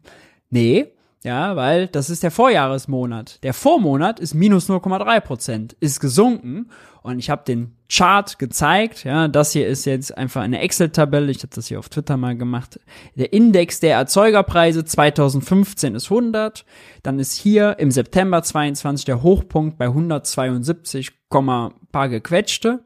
Und seitdem ist der Index auf 155 gefallen. Wenn der Index hier fällt, heißt das, hier waren die Preise nur noch 55% teurer als 2015, hier aber 70%. Der Index ist also gefallen, die Preise sind also gefallen, die Erzeugerpreise steigen also nicht immer weiter, die Erzeugerpreise fallen längst. Die Erzeugerpreise sind längst gefallen. Für die, die später zugeschaltet haben, rede ich es gerne kurz nochmal. Wenn wir also jetzt dann im August oder September diesen Jahres die Erzeugerpreise vergleichen mit diesem Hochpunkt hier, ja, dem Hochpunkt im September 22 und selbst die, denn die Preise jetzt auf diesem gesunkenen Niveau bleiben, ist davon auszugehen, dass sie weiter sinken, denn alle Inputpreise und Rohstoffpreise und Börsenpreise fallen ja auch immer weiter. Es dauert was, bis sie sich überwälzen in die Erzeugerpreise und später in die Verbraucherpreise, aber es ist absehbar, wenn kein neuer Schock kommt. Ja. Und wenn die selbst nur so bleiben, wir machen jetzt mal extrem konservativ, das Preisniveau bleibt so, der Index bleibt bei 155, dann ist der Erzeugerpreisindex im September und im August diesen Jahres mega negativ. Dann ist der bei minus 10% oder so. Kann man genau ausrechnen, wo der dann liegt. Ja. Weil dann vergleichen wir ja diesen Index 155 zu 172 dann sind die Erzeugerpreise negativ. Dann möchte ich gerne Frau Malmedier da sitzen sehen und sagen, ja, wir sehen ja, dass die Erzeugerpreise weiter steigen, ja, deswegen gehen wir von einer steigenden Inflationsrate aus und die Geldwertstabilität ist gefährdet. Nein, also einfach faktisch falsch. Und das ist ja kein Rocket Science, ja, das ist ja einfach statistisches Bundesamt aufmachen und interpretieren. Also ich find's wirklich Wahnsinn, Wahnsinn, dass man sich da hinsetzen kann und so einen Satz raushauen kann, wo die ganze Argumentation natürlich drauf aufbaut. Ja, alles, was sie danach sagt, baut ja da drauf auf. Wir hören hier nochmal weiter zu. sehen, äh, dass zu Lohnsteigerungen kommen wird und das wird sich halt in 2023 auf die Verbraucherpreise überwälzen. Das ist nicht nur in Deutschland so, das ist auch in Europa so. Daher hat die EZB in den letzten drei Sitzungen relativ entschieden reagiert mit nur die EZB hat reagiert, weil die Erzeugerpreise weiter steigen. Das wäre jetzt das Argument, muss man sich vorstellen. Wir haben gerade die Grafik gesehen. 0,5 äh, Basispunkt äh, mit 50 Prozent Basispunkten äh, Leitzinserhöhung und natürlich 50 Prozent Basispunkte. Mm. Auch im Dezember letzten Jahres angekündigt, dass sie ihre Anlauf, äh, Ankäufe von Anleihen zurückfahren. Naja, und wenn wir diese Pressekonferenz vor zwei Wochen gehalten hätten, dann hätte ich jetzt damit abschließen können, dass wir sagen, es ist zu beobachten, wie die Erhöhung der äh, äh, Finanzierung für die Banken übergewälzt wird auf die Unternehmer, deren Finanzierung sich erhöht hat. Das wird die Investitionen negativ beeinflussen. Das wird sich letzten Endes auf den Konsum auswirken. Jetzt hat ähm, vor zwei Wochen eine Bank bei mir in der Nachbarschaft in Kalifornien für Unruhen gesorgt, ähm, nach massiven Einlageabschüben, äh, Abflüssen und dann der Schließung der äh, Silicon Valley Bank ist zu Unruhen auf den Finanzmärkten gekommen. Wir möchten festhalten, dass wir im Augenblick ähm, keine Gefährdung der Finanzmarktstabilität sehen. Wir sehen, dass der Interbankenmarkt weiterhin sehr gut funktioniert. Wir sehen, dass die Versorgung der Realwirtschaft mit Krediten gesichert ist. Und wir möchten darauf hinweisen, dass die Situation wirklich eine ganz andere ist als in der Finanzkrise 2008, wo weitgehend wertlose Finanzprodukte, die auf den Immobilienmärkten basierten, auf den Bilanzen der Banken standen. So, das, das ist jetzt mal ein wichtiger Punkt, ja. Damals hatten wir Finanzkrise unter anderem, weil faule Immobilienkredite, weil eine Immobilienblase geplatzt ist. Übrigens, die Gefahr besteht natürlich auch, ja, wenn die Bauwirtschaft gerade wegbricht, wenn äh, die Kreditzinsen, die Bauzinsen massiv steigen und die Leute nicht mehr Anschluss finanzieren können, auch da drohen Kreditausfälle, ja, erst in so ein, zwei Jahren, noch nicht jetzt gleich, aber die Gefahr droht auch, ja, das ist dann viel, viel ähnlicher zu der Finanzkrise als die sicherste Anlage der Welt, die US-Staatsanleihe, langlaufend, niedrig verzinst, dass die an Wert verliert. Ja, ist also ein substanziell anderes Problem, was wir haben. Credit Suisse ist davon aus einem ausgenommen. Das sind zwei grundsätzlich verschiedene Probleme. Kommt sie gleich aber auch nochmal zu, wenn ich mich nicht äh, irre.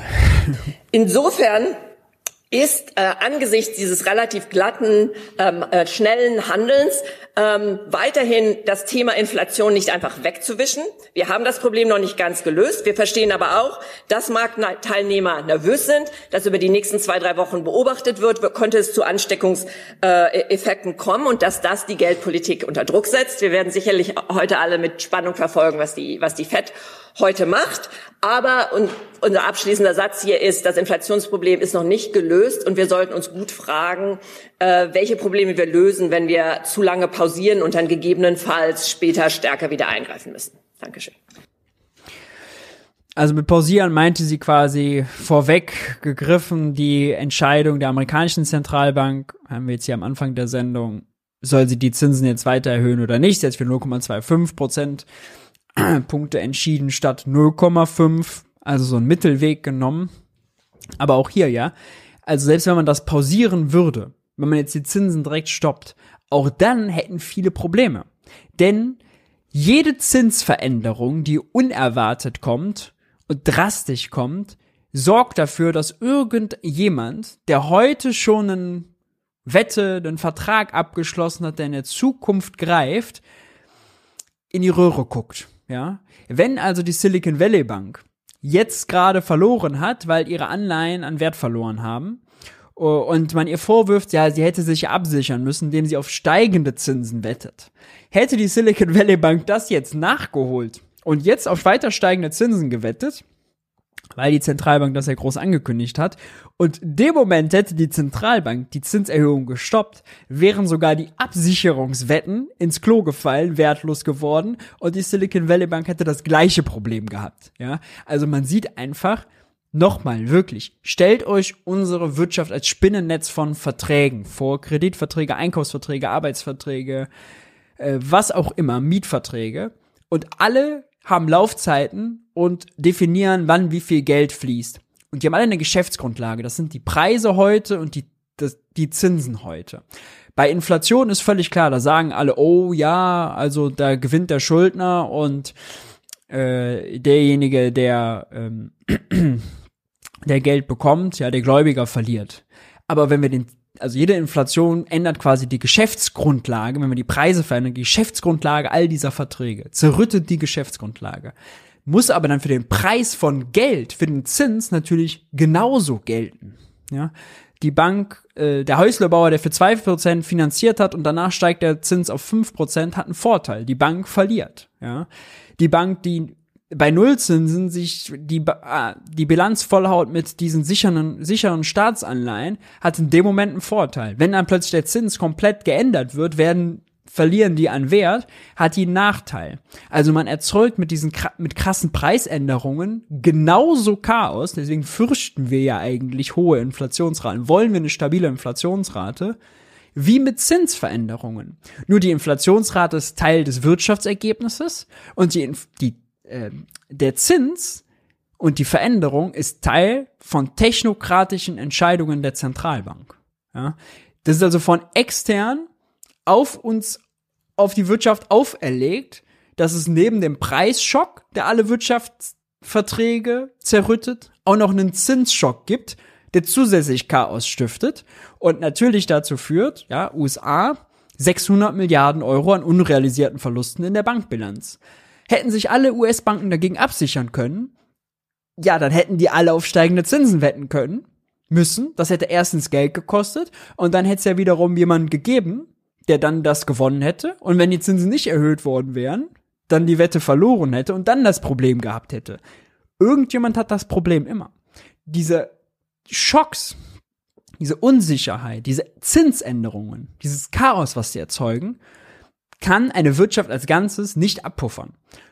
Unsicherheit und Puffer erfordert das und das ist ineffizient. Irgendwo erzeugt es immer Gewinner und Verlierer und irgendwo erzeugt es immer Chaos. Verstehe gar nicht, warum man einfach das Problem hat man bei Inflation hat man das Problem erkannt. Deswegen sagen wir ja ganz penibel, wir wollen zwei Prozent jedes Jahr. Und wenn wir kurz darüber liegen, kurz darunter, dann ist direkt Chaos. Aber warum nicht bei Zinsen? Das Problem ist ähnlich. Da wird es aber nie diskutiert. Jetzt spulen wir ein bisschen vor, denn äh, sie kriegt Fragen aus dem Publikum gestellt, äh, die kann man aber nicht so richtig hören. Ich weiß nicht, warum das Mikro nicht funktioniert hat, aber aus der Antwort wird die Fragestellung äh, klar. Ja, das sind sehr gute Fragen. Ähm, zur, zum ersten Teil, der Frage des Pausierens, ähm, habe ich ja dargestellt, wie unsere Einschätzung nach alles auf den Finanzmärkten bisher sehr glatt zu laufen scheint. Das haben wir auch der schnellen Reaktion der ähm, Zentralbanken weltweit zu verdanken. Also auch äh, EZB und äh, UK Bank, Bank of England ähm, haben, haben sich, glaube ich, sehr gut abgestimmt mit der Fed und kommuniziert. Insofern ähm, gibt es gute Gründe dafür zu sagen, ähm, das Inflationsproblem ist noch nicht gelöst. Ähm, was hilft es, jetzt zu pausieren? Wird es diesen Banken, die möglicherweise in Schwierigkeiten sind, den Bonds, die gefallen sind, den Aktienkursen, die gefallen sind, wirklich helfen? Das ist ja auch eine langfristige Bewertung und jetzt wird es helfen, wenn wir für ein paar Monate pausieren. Ähm, das ist unklar. insofern gibt es gute Gründe, äh, zu sagen, bleiben wir weiter auf dem Kurs. Andererseits ist das Problem ja letzten Endes ein Problem der Psychologie der Marktteilnehmer. Ja, also die ähm, Silicon Valley Bank stand vom Eigenkapital her, von den verschiedenen Ratios, die besprochen wurden, überhaupt nicht so schlecht da. Es gab natürlich grundlegende Probleme im Geschäftsmodell. Es ist nicht toll, wenn man für neun Monate keinen Chief Risk Officer hat. Aber letzten Endes war die gemeinsame Entscheidung der, der, der, der Kunden, Deposits abzuziehen, ähm, relevant. Und jetzt zu schauen, inwieweit könnte sich das weiter fortpflanzen und eine Pause einzulegen, zu gucken, wie viele Banken haben denn dieses Problem der Fristentransformation und wie nicht angepasst, jetzt nachdem es zu diesen Erhöhungen gekommen sind, könnte durchaus Sinn machen. Stand heute sehen wir das. Und da merkt man eben, das ist interessant, ja, sie ist quasi als Mikroökonomin und äh, Verhaltensökonomin, genau, ja, ist sie da reingekommen als in den Rat der Sachverständigen. Deswegen sagt sie, wir müssen über die Psychologie der Marktteilnehmer reden. Und deswegen habe ich jetzt gerade alles erklärt, dass eben eine Bank kann sich gegen das Risiko absichern, aber nicht alle Banken, ja. Wenn man sich dagegen absichert, muss man eine Wette eingehen. Ja, nochmal das Wettbeispiel, wenn ich 50 Euro auf Bayern setze und Angst habe, dass es schief geht, dann setze ich noch 2 Euro auf den Gegner und hoffe, okay, dann sichere ich mich ab, es kostet zwar Geld, es ist ineffizient. Aber dabei können nicht alle gewinnen. Der Markt kann nicht als Ganzes gewinnen. Es sind ja dann immer Gegenspieler. Das sind dann Versicherer, das sind dann andere Banken, andere Finanzmarktakteure. Und es gibt immer Gewinner und Verlierer. Und je drastischer die Zinsänderungen, desto größer das Risiko, dass die Verlierer eben sagen, okay, jetzt bin ich halt raus, weil mich verzockt. Ja. Aber die Zinsänderungen machen das Zocken nur notwendig. Das muss man auch mal verstehen. Die Zinsänderungen entwerten ja erst die eigentlich sichernden Staatsanleihen und machen es für die Bank erst notwendig, dass sie sich dagegen absichert. Die Bank soll sich also gegen Politikentscheidungen absichern. Ja, das ist das, was sie hier sagt. Alle Marktteilnehmer sollen das machen. Aber so wie nicht alle gleichzeitig aus dem Stadion können, können auch nicht alle im Stadion aufstehen, um ihre Sicht zu verbessern. Einer kann das machen. Einer gelingt das, hat eine bessere Sicht oder im Kino. Ja. Aber wenn alle im Stadion aufstehen, hat keiner eine bessere Sicht. Und das ist genau das makroökonomische Problem, was all diese Mikroökonomen, die jetzt sich zur Bankenkrise äußern, nicht verstehen. Es ist immer einfach zu sagen, die Banken sollen doch besser das Risiko managen und ha, warum haben sie es nicht, sich nicht dagegen abgesichert? Aber die Logik wäre, dass es nicht geht. Es können sich nicht alle dagegen absichern. Es ist einfach reine Makroökonomie.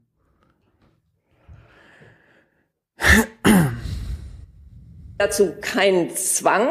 Allerdings muss ich zwei Kaviats machen. Also wie gesagt, ich, ich hoffe, dass die Notenbanker näher an der Psychologie der Markt und Psychologie der Marktteilnehmer, äh, auch die kann man natürlich mit kluger Politik aushebeln, denn es hat ja nur diesen Bankrun gegeben bei der Silicon Valley Bank, weil Peter Thiel mit seinen Krypto- und Tech-Freunden auf einmal äh, gedacht hat, oh, ziehen wir mal unser Geld ab, weil wir haben da so viele Einlagen, die Einlagensicherung greift nicht. Wir wollen nicht die sein, die am Ende äh, unsere Einlagen verlieren. Also hat er gleich rumgeschrieben, hey, hier, meine Homies, wir ziehen jetzt alle ab. So, und dann hat sich das rumgesprochen, ist auf Twitter eskaliert und dann ziehen auf einmal 42 Milliarden, werden auf einmal 42 Milliarden an Einlagen abgezogen. Ein Drittel oder so der Bilanz. Ja, da hätte jede andere Bank auch ein Problem bekommen. Ja, wahrscheinlich. Dagegen kann man sich gar nicht absichern. Dagegen hilft auch nicht. Gibt jetzt ja so Leute, die sagen, ah, die Banken haben zu wenig Eigenkapital. Ob die äh, 8 oder 10 Prozent Eigenkapital haben, hilft bei solchen irrsinnigen Bankruns eben nicht. Ja.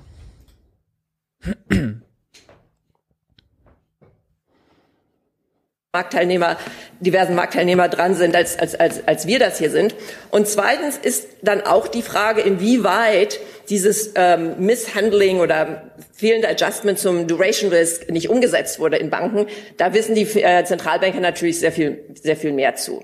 Und deswegen ähm, ist es durchaus verständlich, dass sie unter Druck sind und gegebenenfalls da einen Schritt langsamer gehen könnten. Übrigens, deswegen äh, war es, also was ich vorher gesagt habe, deswegen war es genau richtig, dass die äh, USA direkt erklärt hat, es gibt keine Einlagenausfälle, also die Einlagensicherung, die eigentlich nur bis 250.000 US-Dollar hilft, gleich mal für den Ausnahmefall hochgesetzt, die sollte man für immer hochsetzen. Und dass die äh, Zentralbank erklärt hat, wenn Banken Liquidität brauchen, aber Anleihen in ihren Büchern haben, die gerade niedrigeren Wert haben, weil der Kurswert geringer ist als der Ausgabewert, sprich, wenn eine Anleihe noch fünf Jahre läuft, kriegen die ja den Wert, für die sie gekauft haben, wieder aber vielleicht können sie dir Markt gerade nicht zu dem Wert verkaufen, müssten also Verluste mit Verlusten verkaufen, dass die Zentralbank immer Liquidität in Höhe des Ausgabewertes gewährt. Ja, dass dieses, also die, der Bankrun, dieses Liquiditätsproblem, nicht zu einem Solvenzproblem wird. Das ist sehr sinnvoll. Und es ist allemal sinnvoller als dieser stumpfe Ruf nach, oh, die brauchen zwei Prozent mehr Eigenkapital oder so.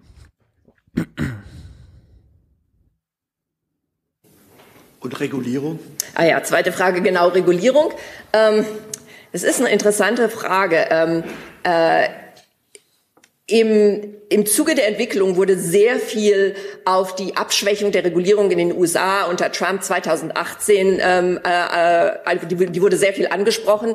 Die Frage, ob man mit schärferer Regulierung das hätte vermeiden können. Den Berechnungen unseres Finanzmarktteams nach stand zum Beispiel die Silicon Valley Bank überhaupt nicht äh, schlecht da. Also diese, diese Abmilderung, ähm, es ist schwer, diese Abmilderung so kausal in Verbindung zu setzen mit diesen Schwierigkeiten. Das Problem ist letzten Endes, dass wir einfach durch eine lange Phase niedriger Zinsen hindurchgegangen sind und ähm, obwohl sicherlich die Banker in den Banken, ja, wenn, wenn ich, wenn die in meiner Einführung in die, ins Bankwesen Vorlesung kämen, ja, und ich ihnen einen Test gebe, wahrscheinlich gut verstehen würden, okay, Fristentransformation, da müssen wir auf Folgendes achten. De facto war das einfach nicht Realität.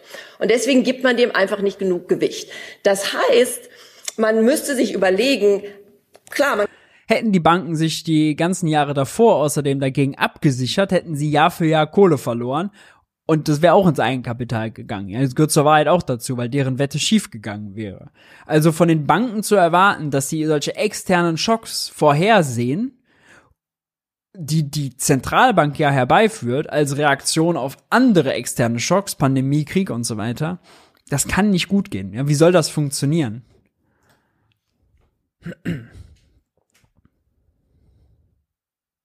Man kann weiter über Regulierungsverschärfung, über Anreize äh, nachdenken. Aber man sollte auch darüber nachdenken, dass wenn sich die gesamtwirtschaftliche Situation relativ schnell ändert, wie es halt seit 21, 22 mit den Anhöhungen der, Sätze, der Leitzinssätze passiert ist, man sollte sich auch überlegen, ob man die Banken vielleicht doch noch ein bisschen mehr an die Zinsen sind aus der MSR 22 angehoben worden. Die Hand nimmt. Und das hätte ja zum Beispiel ganz einfach Durchführung von Stresstests sein müssen. Also die, der letzte Stresstest, der speziell auf Zinsen bezogen war, ist von der EZB 2017 äh, durchgeführt worden. Und da ging es auch mehr um die Frage, oh, was ist das Problem, wenn die Zinsen lange niedrig bleiben und nicht, wenn die Zinsen auf einmal nach oben gehen. Also das heißt, im Augenblick könnte man sagen, vielleicht war die Regulierung gar nicht so weit weg von dem, was wir brauchen, aber das praktische Umsetzen, das Dashboard, auf dem die Fed Governors gucken und sehen, wie stehen meine Banken gerade da und dann natürlich entsprechend die EZB hier und ähm, Test, wie kämen sie durch 30 Tage von Schwierigkeiten hindurch, das schneller anzusetzen, das wäre möglicherweise aber einen Test wie bei der SVB, was passiert, wenn auf einmal ein Drittel meiner Einlagen abgezogen werden? So einen Test hätte ja niemand gemacht, ja. Ähm, darauf vorbereitet zu sein, geht auch gar nicht. Also mir wird hier schon fast zu viel über die auf das Problem der Silicon Valley Bank als Einzelnes abgestellt und die Politik und die Geldpolitik aus der Verantwortung genommen.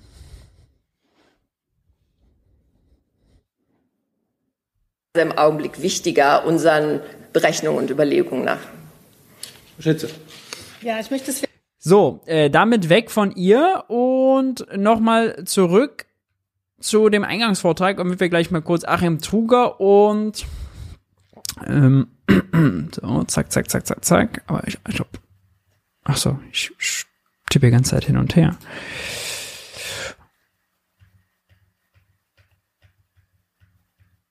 Und dem Professor Werding zuhören können, denn die haben sich den Arbeitsmarkt und die öffentlichen Finanzen angeguckt und dann geht's zu Hans-Werner Sinn rüber.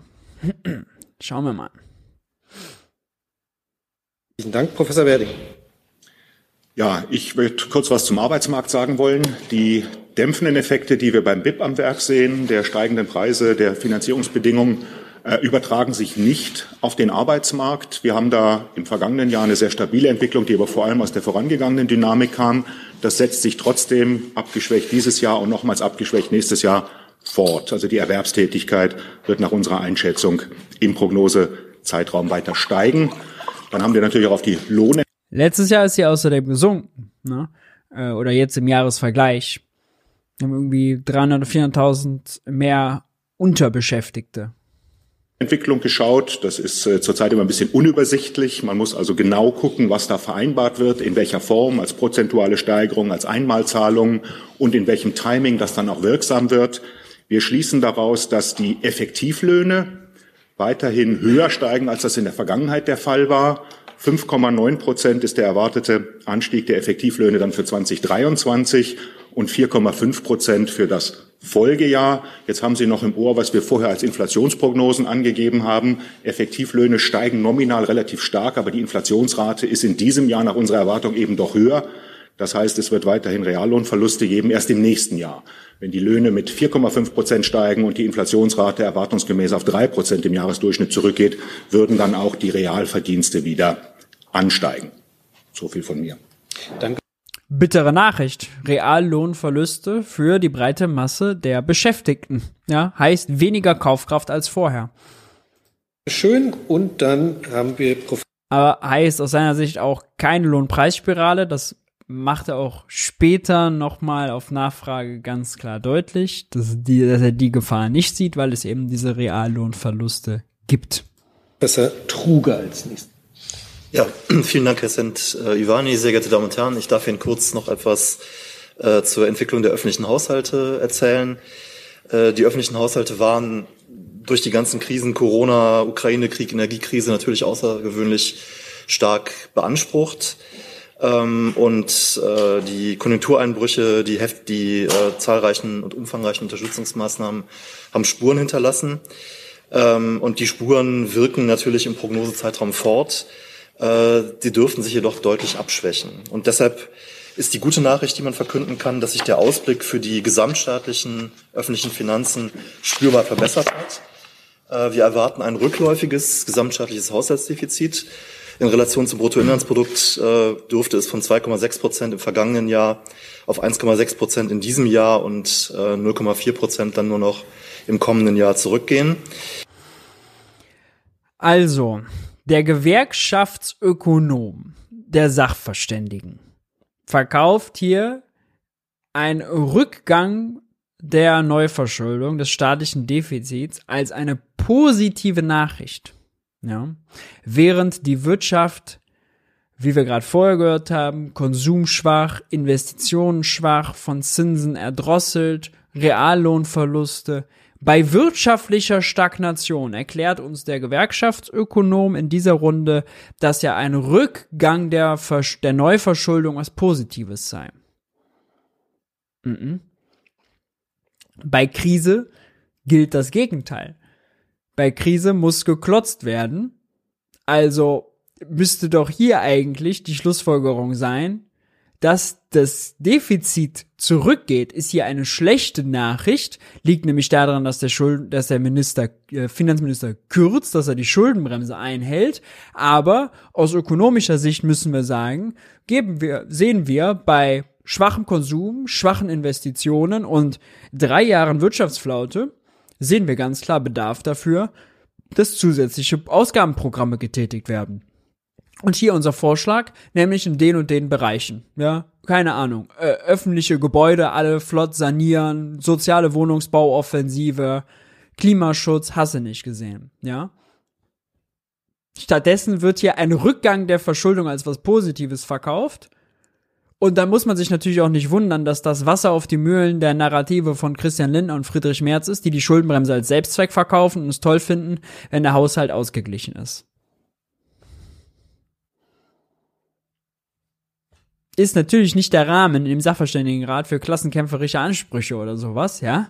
Aber das einfach so zu verkaufen in diesem wirklich neoliberalen Narrativ, kleiner Staat, ohne Schulden gleich gut, nachdem vorher die Kollegen ja die Steilvorlage geben. Schwacher Konsum, schwache Investitionen, Reallohnverluste, Wirtschaft stagniert. Also, wie viel Vorlagen braucht man noch? Der Sachverständigenrat. Eine wesentliche Rolle dabei spielt, dass die erwarteten Ausgaben für die Gas- und Strompreisbremse deutlich geringer ausfallen, als man äh, erwarten konnte. Äh, Im Vergleich zum vergangenen Herbst sind die Gaspreise insbesondere für, für Neukunden und Neukunden ähm, gesunken und ähm, das führt dazu, dass ähm, die prognostizierten Ausgaben für die Gaspreisbremse äh, auf nur noch 15 Milliarden in diesem Jahr und 0,5 Milliarden im kommenden Jahr äh, veranschlagt werden. Umso besser, also die Milliarden, die überbleiben, ökonomisch für anderes nutzen. Zum Beispiel um den Einbau der Wärmepumpen sozial abzufedern oder was ich sonst noch so alles gesagt habe. Und jetzt. bei der Strompreisbremse sind es 13 Milliarden in diesem Jahr und 0,8 Milliarden im kommenden Jahr. Wenn man das ins Verhältnis setzt zu dem 200 Milliarden Doppelwumms äh, in den Wirtschaftsstabilisierungsfonds, ist klar, dass da recht wenig äh, abgerufen wird. Ähm, die Schuldenstandsquote, also der gesamtstaatliche Schuldenstand in Relation zum Bruttoinlandsprodukt dürfte von 67,4 Prozent im vergangenen Jahr auf 65,3 Prozent in diesem Ja, geil. Das ist doch gut. Das sind mal gute Nachrichten, oder? Endlich weniger Schuldenstand. Mann, da kann man heute endlich wieder ruhig schlafen. Ja, und noch fünf Prozent, dann halten wir die dummen EU-Regeln wieder ein. Ja. Deutschland, wir sind wieder wer. Ja. Dann 63,5 Prozent 2024 sinken. Und damit wäre er bereits weit fortgeschritten auf dem Weg in Richtung ähm, des Maastricht-Zieles von 60 Prozent äh, in den EU-Fiskalregeln. Und dabei spielt natürlich eine wesentliche Rolle, dass das nominale Bruttoinlandsprodukt ähm, inflationsbedingt stark wächst, was den Nenner in der Quote halt nach oben treibt. Das war's von mir. Vielen Dank. Herzlichen Dank. Dann ähm, Frau Professorin. Ja, äh, soweit also zu den Wirtschaftsweisen. Ich will noch zwei Sachen ergänzen.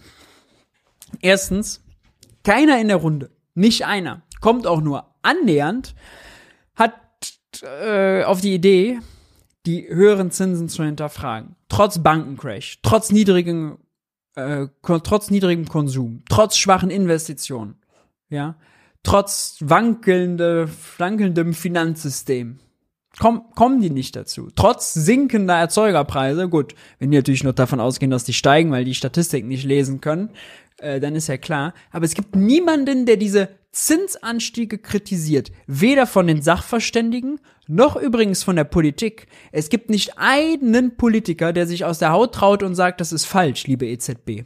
Ja, haut bitte nicht weiter auf unsere Wirtschaft raus. Könnte der Wirtschaftsminister ja machen. Ja, könnte der Finanzminister ja machen. Könnte der Arbeitsminister ja machen. Könnte der Bundeskanzler ja machen. Könnte sagen, liebe EZB, schön und gut, dass ihr die Zinsen erhöhen wollt. Äh, unsere Wirtschaft hat hier gerade massive Probleme. Konsum und Investitionen sind schwach. Wir haben Reallohnverluste. Äh, wir sind drei, drei Jahren haben wir Wirtschaftsflaute. Könntet ihr bitte damit aufhören? In, mitten in einer Rezession die Zinsen zu erhöhen und auch noch unsere Bauwirtschaft in die Krise zu werfen? Könnte man machen. Aber es gibt einfach nichts. Ja? Die heilige EZB, die wird, oh Gott, da muss alles richtig sein. Da darf man nichts zu sagen. Darf man nichts zu sagen. Ich finde das wirklich Wahnsinn. Dafür, was für eine Rolle die spielt. Ja. Natürlich wird es schlecht erklärt.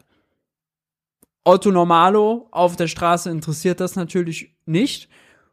Da kommt es auch nicht an. Aber wenn wir hier die Wirkungen besprechen, dann finde ich es schon Wahnsinn. Nun gut, wir wechseln das Spielfeld. Letzte Woche Maischberger, ARD, abends, ganz gemütliche Runde, im Hintergrund der Bankencrash skizziert, eingeladen ist Hans-Werner Sinn. Ähm, und dann nehmen wir nochmal zwei interessante Sequenzen von mit. In Mitleidenschaft gezogen hat, das ist ja für sich genommen schon alarmierend. Ja, innerhalb und, von Tagen. Innerhalb von Tagen. Und in Amerika gibt es äh, eben, äh, gab es den Bank Run bei dieser Silicon Valley Bank und äh, dann... Bank Run heißt, äh, die Menschen gehen einfach los und wollen ihr Geld daraus. Ja, genau. Wenn eine Bank in Verruf kommt, äh, dann will man schnell sein Konto räumen, bevor es zu spät ist. Mhm. Nicht?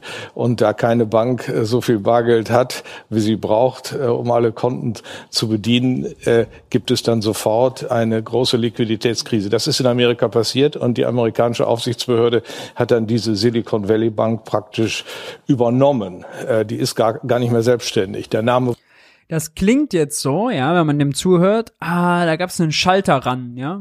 Alle sind zum Schalter gerannt und wollten ihr Bargeld abheben und waren da lange Schlangen im Schalter. Das ist ja gar nicht der Fall. Es war ein digitaler Bankrun. Also Großkunden, Peter Thiel, Milliardär, hat also äh, Einlagen in Millionenhöhe ad hoc überweisen wollen. Weg, ja, einfach ins Online-Banking eingeloggt und weg damit. Auf eine andere, zu einer anderen Bank. Dafür braucht die Bank kein Bargeld, keine gedruckten Scheine, um das zu machen, sondern das funktioniert, wenn sie was auf eine andere Bank überweist, über das Konto bei der Zentralbank. Bank A, Bank B, beide haben ein Konto bei der Zentralbank und dann sagt Bank A, liebe Zentralbank, bitte zieh von meinem Konto eben den Überweisungsbetrag ab und überweis ihn an Bank B. Die kriegt dann das Guthaben bei der Zentralbank und schreibt dann Peter Thiel, wenn er dahin gewechselt ist, das wieder auf dem Girokonto sozusagen gut, als Giralgeld. Also funktioniert unser zweistufiges Banksystem. Banken, Banken, Kunden, Kunden, oben die Zentralbank drüber. Also es ist kein Schalter ran, wie hier äh, impliziert wird und hat auch nichts mit Bargeld zu tun. Bargeld bekommt, die Zentra kommt eine Geschäftsbank auch gegen Zentralbankguthaben. Da ist vielleicht der Link. Aber ja, es ist eben kein klassischer Schalter ran gewesen. Und deswegen ja auch nur, also das, deswegen ist das heute auch umso gefährlicher, ja, weil man eben nicht mehr dahin rennen muss, sondern weil sich so Gerüchte über Twitter einfach extrem schnell verbreiten können und dann abgezogen wird.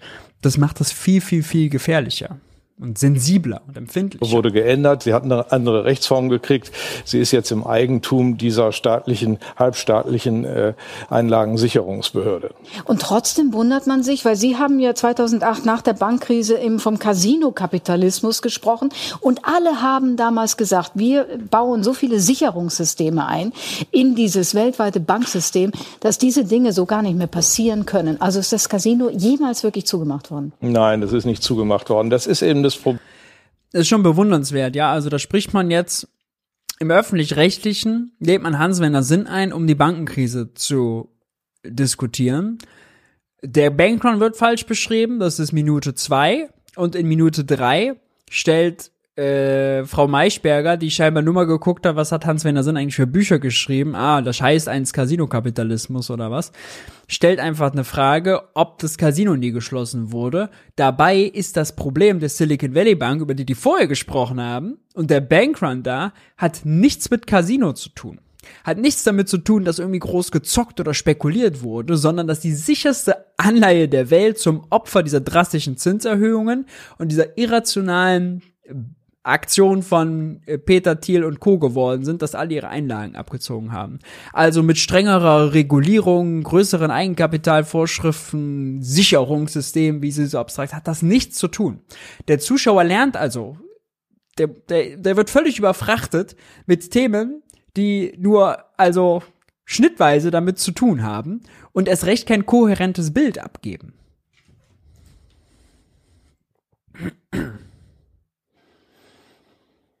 Problem, die Banken arbeiten chronisch mit viel zu wenig Eigenkapital. Äh, dann machen sie Rechentricks, indem sie das auf das Kernkapital beziehen, dann sieht das ganz gut aus, aber das ist wiederum nur eine Teilmenge des. Keiner, der zuhört, weiß jetzt kann das irgendwie nachvollziehen. Ja, also es ist auch gar nicht, es erklärt auch nicht. Äh, der Bilanzsumme. Also in, in Wahrheit liegen in der Bilanzsumme so vier, fünf, manchmal auch sechs, sieben, acht Prozent an Eigenkapital. Und das ist wenig, weil die Banken verlangen von ihren eigenen Kunden, wenn sie denen Kredit geben, äh, zum Beispiel für ein Haus oder so, 30 Prozent, ja. nicht?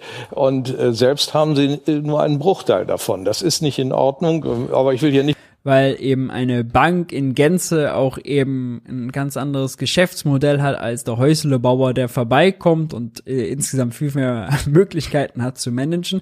Aber selbst wenn die Bank, ich habe es eben schon mal gesagt, statt 4, 5, 6, 7, 8 Prozent, 10, 11, 12, 13, 14, 15 Prozent Eigenkapital gehabt hätte, ja, hätte nichts an der Ausgangssituation geändert, dass so ein Bankrun wo ein Drittel der Einlagen abgezogen werden und so krasse Zinserhöhungen einfach ein perfekter Sturm sind.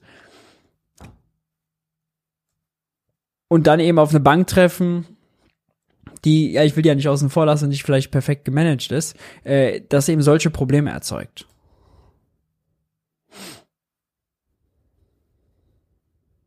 Nicht moralisieren. Es reicht wirklich nicht aus, um äh, als Puffer zu dienen. Man hat das ein bisschen verbessert seit dem, was vor 15 Jahren war. Äh, das ist schon richtig. Es gibt also hier das Basel IV Abkommen. Das ist aber noch nicht äh, beschlossen. Also es liegt nur auf dem Tisch und die Amerikaner haben ein Dodd-Frank-Gesetz gemacht, um die Banken stärker zu regulieren und zu zwingen, äh, mehr Eigenkapital. Keiner der Zuschauer weiß, was Basel IV oder das Dodd-Frank-Gesetz ist also ich weiß nicht, wie man das, also was Kapital vorzuhalten. Das hat der Trump dann aber wieder zur Hälfte kassiert. Also so richtig viel ist da nicht passiert. Das Casino ist nach wie vor geöffnet. Ja, damit weiß jetzt auch jeder, weil er diese Begriffe nennt, denkt jeder, oh, das muss ja ein Autoritätsargument sein, auch wenn man die Prozesse überhaupt nicht versteht. Und die Message bleibt hängen, oh, die Banken, das ist alles Casino. Ja, also für äh, Beruhigung und Aufklärung sorgt das also wahrlich, wahrlich, wahrlich äh, nicht. Äh, auch die Frage. Also ich meine, die Eigenkapitalquote heißt ja nur, dass die Bank quasi in ihren Tresoren so viel Geld hat, dass wenn irgendwie eine Schieflage kommt, dass sie sozusagen dann die Mittel hat, um die selber zu begleichen. Und das war auch das ist einfach falsch. Ja, Eigenkapital bedeutet nicht, dass die Bank das Geld in den Tresoren hat. Oh. Also das ist so hart falsch. Das ist also sowas von falsch. Ja? Man fragt sich wirklich. Ich habe mich ja gewundert, dass Hans-Werner Sinn das nicht korrigiert hat. Wahrscheinlich war ihm unangenehm. Aber natürlich bedeutet das nicht das, ja. Das ist der positive Saldo von beiden Bilanzseiten, ja. Ist nicht das, was die Bank selber in ihren Tresoren hat. Warum auch in ihren Tresoren? Also, in welchen Tresoren? Nicht Bargeld nur, oder was? Also. Und das Falsche jetzt verbunden mit Ein Kernpunkt, den man damals festgestellt hat. Warum ist, sind die Staaten nicht in der Lage, darauf zu achten, dass das dann durchgesetzt naja, wird? Äh, mit der Kombination, oh, die Staaten sind nicht in der Lage, das Casino zu regulieren. Also es ist wirklich reine, reine Desinformation, die hier passiert. Ähm, Wir schalten nochmal nach vorne, wo Sie über die Lösung sprechen und wer denn eigentlich Verlierer und Opfer dieses Systems sind. Wahrscheinlich. Ach, die wir, das ist ja dann, also wenn es die Banken angeht, ist es insofern schlimm, dass natürlich die Anleger ein Problem haben, aber das hat sich ja wirklich äh, wie ein Flächenbrand auch auf die Unternehmen, auf die Wirtschaft, auf die gesamte Gesellschaft dann ausgebreitet. Diese Flächenbrandgefahr, sehen Sie die jetzt? Also das wird man verhindern, indem eben die Zentralbanken intervenieren. Insbesondere werden sie mit ihrer Zinserhöhungspolitik, die ja seit dem letzten Sommer begonnen haben, um die Inflation zu bekämpfen, werden sie jetzt aufhören. Und das Problem ist, dass weil sie jetzt aufhören müssen, um die Banken zu retten, können sie die Inflation nicht bekämpfen. Ja, wir hoffen ja, dass die Inflation, die jetzt wirklich sehr, sehr stark war im ja. zweistelligen Bereich, dass die jetzt sich äh, reduziert. Aber es gibt die sogenannte Kerninflationsrate, wo die ganzen Energiepreise schon mal nicht dabei sind und die schießen die sind äh, indirekt mit dabei, weil Energie natürlich in allen anderen Preisen mit drin ist. Ja. Deshalb schon mal eben vorausgesagt, dass das Argument so kommt. Ist am aktuellen Rand hoch auf über sieben Prozent in Deutschland. Also da ist überhaupt noch keine Beruhigung das heißt, zu sehen. Wir müssten bremsen und können es nicht, weil wenn wir bremsen, die Banken purzeln. Das heißt, dass derjenige, der quasi ähm, von der Inflation getroffen ist, also der Bürger, letztlich nicht gerettet werden kann im Moment, weil man die Inflation so nicht bekämpfen kann, weil die Banken sonst so ist das. So ist das. Und das ist das große Problem dieser Rettungspolitik der letzten zehn Jahre, welche auch von der Europäischen Zentralbank hier betrieben wurde. Man hat in riesigem Umfang Staatspapiere gekauft. Die Geldmenge wurde aufgebläht bis zum geht nicht mehr, versiebenfacht seit der Lehman-Krise in den 15 Jahren, versechsfacht relativ zur Wirtschaftsleistung. Und von diesem ganzen Zuwachs an Geld, der hier stattgefunden hat, sind 82 Prozent durch Staatspapierkäufe in Umlauf gekommen. Also die Notenbank hat die Druckerpresse bedient, hat die Staatspapiere gekauft, die die Staaten kurz vorher an die Banken verkauft so, jetzt darf Hans-Werner Sinn seine ganze komische Geldmengentheorie da auspacken, die noch kruder ist als der Monetarismus aus der Mottenkiste, den Milton Friedman und die ganzen Bitcoiner und so predigen, weil Hans-Werner Sinn ja noch krasser das Argument macht, dass er sagt, das Geld, was die Zentralbanken erzeugt haben, sei in Umlauf gekommen. Ja, äh, jetzt muss man kurz erklären. Bei den großen Anleihekaufprogrammen hat die EZB den Banken Staatsanleihen zum Beispiel abgekauft. Ja, was bedeutet das für die Bank? Die Bank gibt die Anleihe her, hat die dann nicht mehr, bekommt dafür Guthaben bei der Zentralbank. Ja, wird die Bank dadurch reicher? Nein, es ist ein sogenannter Aktiv Aktivtausch. Ein Wertpapier gibt sie her, die Anleihe, ein anderes liquide Mittel, Kontoguthaben kriegt sie. Ja, einmal Plus, einmal Minus. Gut. Wenn die Banken Zentralbankguthaben haben, was können die damit machen? Die können sich gegenseitig Überweisungen, äh, äh, die können gegenseitig Überweisungen tätigen, die können damit Bargeld auszahlen, ja, all sowas, die können die Mindestreservepflicht erfüllen, die können damit vom Staat neue Staatsanleihen kaufen. Aber das Geld kommt nicht in der Privatwirtschaft an, wenn nicht der Staat Schulden macht, dann kommt nämlich neues Geld in die Privatwirtschaft oder wenn jemand hingeht und Kredite aufnimmt. Von diesen ganzen Milliarden, die er da jetzt erwähnt hat, diese 82 Prozent, die also reine Anleihekäufe waren, sprich, Zentralbank kauft den Banken die Anleihe ab, die Banken verlieren die Anleihe, kriegen das Guthaben, plus minus null. Net, wenn man, also vielleicht mal so erklärt, das ist so, als würde die Bank äh, ihr Geld vom Sparkonto aufs Girokonto überweisen. Ja, äh, auf, auf welchen beiden Konten das liegt, ist egal. Die hat dadurch nicht mehr oder weniger Geld. Ja, nur auf dem Sparkonto, im Tagesgeldkonto wird es bisschen verzinst. Ja, das ist quasi, wenn sie die Anleihe hält. Und das Girokonto ist dann das, was sie bei der Zentralbank hat. Das wird nicht verzinst. Dazwischen hin und her wurde es geswitcht. Aber es ist nicht so, dass dadurch mehr Geld in Umlauf gekommen ist. Ja, das ist eine völlige Falscherzählung hier, die Maischberger natürlich nicht widerlegen kann. Ähm, und dazu kann er jetzt natürlich, wirkt das jetzt so, als gäbe es einen Scheinzusammenhang. Schaut her, wie sehr wir die Geldmenge ausgeweitet haben. Faktor 6 oder 8, was er da erwähnt hat. Und wir haben jetzt ja die hohen Preise. Seht ihr, das muss ja zusammenhängen. Ist ein Scheinargument, ist schwarze Rhetorik, ja, weil der Mechanismus, den erklärt er nicht, den Mechanismus, den gibt's nicht und genau diesen Zusammenhang gibt's auch in negativer Weise, nämlich Japan und Schweiz. Japan und Schweiz, deren Zentralbanken haben ihre Zentralbankbilanz, ihre Geldmenge noch viel, viel mehr ausgeweitet. Die Schweiz am allermeisten, Japan auf Platz zwei. Wer hat im Moment die niedrigste Inflationsrate? Die Schweiz. Wer hat im Moment die zweitniedrigste Inflationsrate? Japan. Warum? Weil die Größe der Zentralbankbilanz genau 0,000 mit dem Preisniveau, mit den Preisen bei Bäcker Lutze zu tun hat. Null. Einfach null. Ist einfach falsch. Ist einfach faktisch falsch.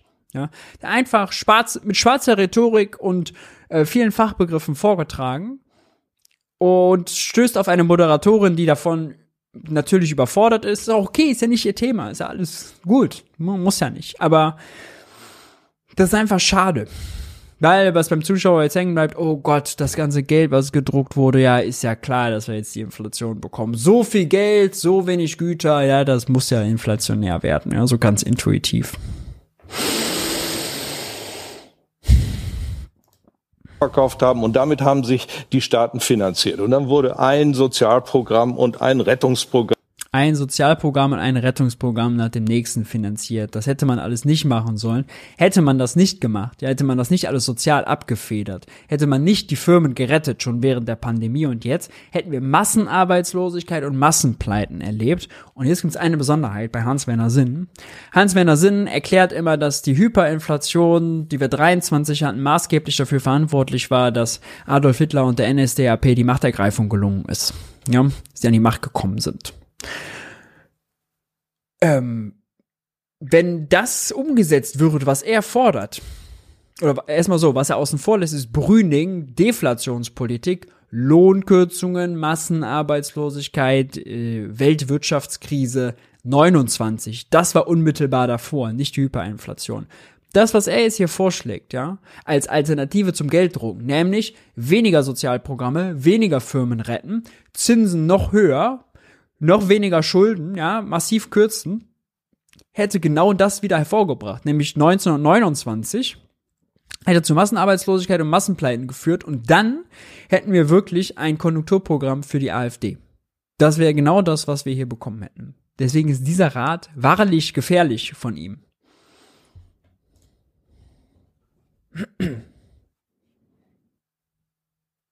In der Pandemie und vorher für die Banken und Staaten Europas nach dem anderen aus der Druckerpresse finanziert.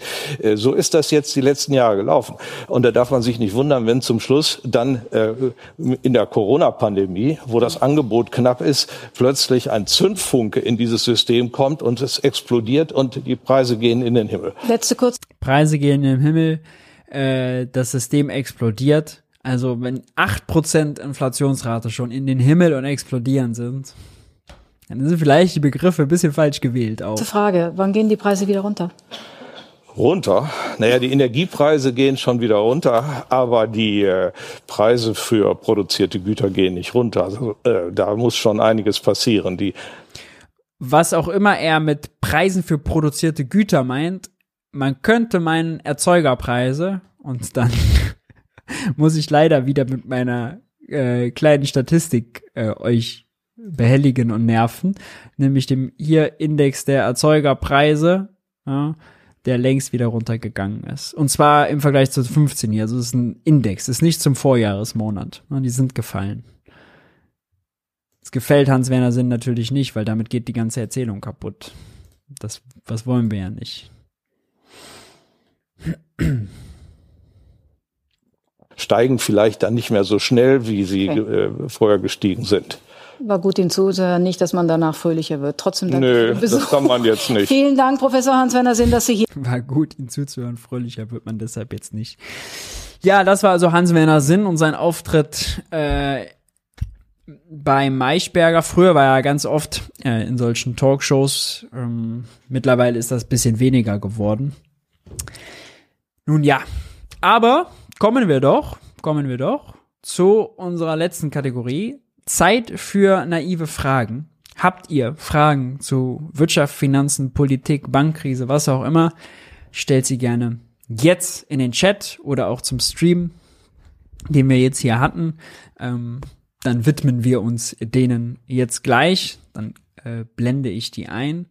Außerdem sei nochmal darauf hingewiesen, Donnerstag bei Jung und Naiv ist Bremens Bürgermeister Bovenschulte, 18 Uhr bei Thilo. Sehr interessant auch zum Thema Klimaschutz und Schuldenbremse. Die gehen dann neue Wege. Schuldenbremse aussetzen, weil Klimakrise ist. Ja, also die Notfallklausel der Schuldenbremse zu triggern. Äh, das ist sehr interessant. Mm, Bovenschulte war auch beim Thema äh, Übergewinne relativ äh, progressiv. Ich meine, er war es sogar, der die Bundesratsinitiative für eine Übergewinnsteuer vom Zaun gebrochen hat, wenn ich mich recht entsinne. Das war also äh, sehr, sehr gut. Und äh, sei nochmal dran erinnert, dass die, das nächste Wirtschaftsbriefing erst in zwei Wochen ist. Am 17 vierten ist das dann, glaube ich. Genau. Äh, wir machen hier zwei Wochen äh, Pause. Falls ihr in der Zwischenzeit Langeweile habt und mich vermisst, äh, sei euch dieses Buch zum Thema Inflation empfohlen. Wir haben heute so viel darüber gesprochen. Äh, ist vor einer Woche erschienen. Ja, eine Woche. Äh, Im DTV-Verlag. Äh, die Wahrheit über Inflation, ihre Profiteure, das Versagen der Politik. Äh, checkt das gerne aus. Ist, glaube ich, auch unten in der Videobeschreibung. So, jetzt aber zu euren Fragen. Ich mache mir hier mal parallel noch die mit auf, damit ich die auch einblenden kann. Zack, zack.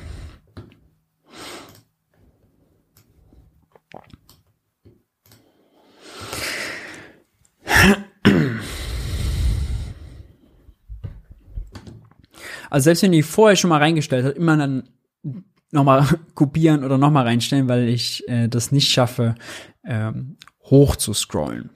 Also, Steffen fragt, Maurice, ich habe deinen Auftritt bei dir da oben gesehen, genau, ist heute online gekommen. Super, kannst du mal erklären, was passiert, wenn alle Länder anfangen würden, in Aktien zu investieren? Wären das eher positiv oder negativ?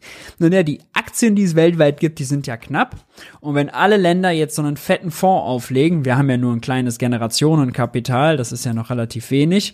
Wenn wir jetzt äh, Norweger spielen würden, die ja einen riesigen Fonds haben, äh, dann würde natürlich Folgendes passieren äh, dass nämlich die Aktienmärkte komplett durch die Decke gehen würden. Ja, mehr Nachfrage auf begrenztes Angebot heißt, die Preise steigen.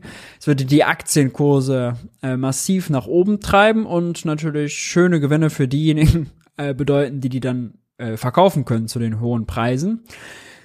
Können sich alle Staaten dieser Welt mit äh, Aktienrendite äh, versprechen und damit ihre Rente aufbessern? Nein, also de facto, wenn jetzt sagen wir mal alle Staaten das machen würden, alle Aktien würden den Staaten gehören, würde das ja de facto auch bedeuten, dass alle Unternehmen verstaatlicht würden. Dann würden natürlich die ganzen Unternehmensgewinne, die dann an die Aktionäre, sprich an die Staaten ausgeschüttet werden, äh, in die Staatskasse fließen oder in die Rentenkasse. Ja, also das wäre dann am Ende ähm, das Konstrukt. Beim Generationenkapital, was man jetzt hier in Deutschland macht, man das ja nur in sehr kleinem Ausmaß, 10 Milliarden erstmal und das jedes Jahr, 15 Jahre lang in der Zwischenzeit wird nichts ausgeschüttet, kriegen die Rennen also erstmal nichts von mit. Äh, das hat wenig Einfluss auf die Aktienkurse.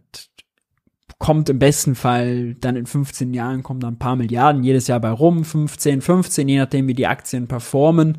Und äh, damit kann der Staat dann seinen Zuschuss aus dem Bundeshaushalt zur Rentenversicherung minimieren. Weder ist das allerdings ganz großes Teufelszeug, noch ist das eine wahre äh, Rettung des Rentenproblems. Dafür müssen wir Produktivität, über Vollbeschäftigung, über Löhne, über eine Kasse für alle, über die Beitragsbemessungsgrenze reden. Nicht über ein Generationenkapital.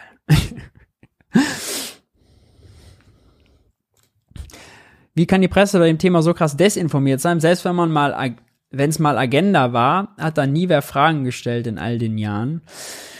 Mm, ja, es ist natürlich einfach, weil das Thema dann auf die Tagesordnung kommt und dann gibt's da kurze Briefings. Also ich würde da jetzt zum Beispiel Sandra Maischberger, dass sie das kritisch bei Hans-Werner Sinn nicht hinterfragt, jetzt nicht unbedingt ankreiden. Ist vielleicht auch nicht der beste Ort dafür, ist ja alles okay. Mm, aber dass zum Beispiel Zinserhöhungen per se nicht hinterfragt werden in ihrer Wirkung, ähm, das ist ja noch ein viel, viel größeres Problem, würde ich mal sagen.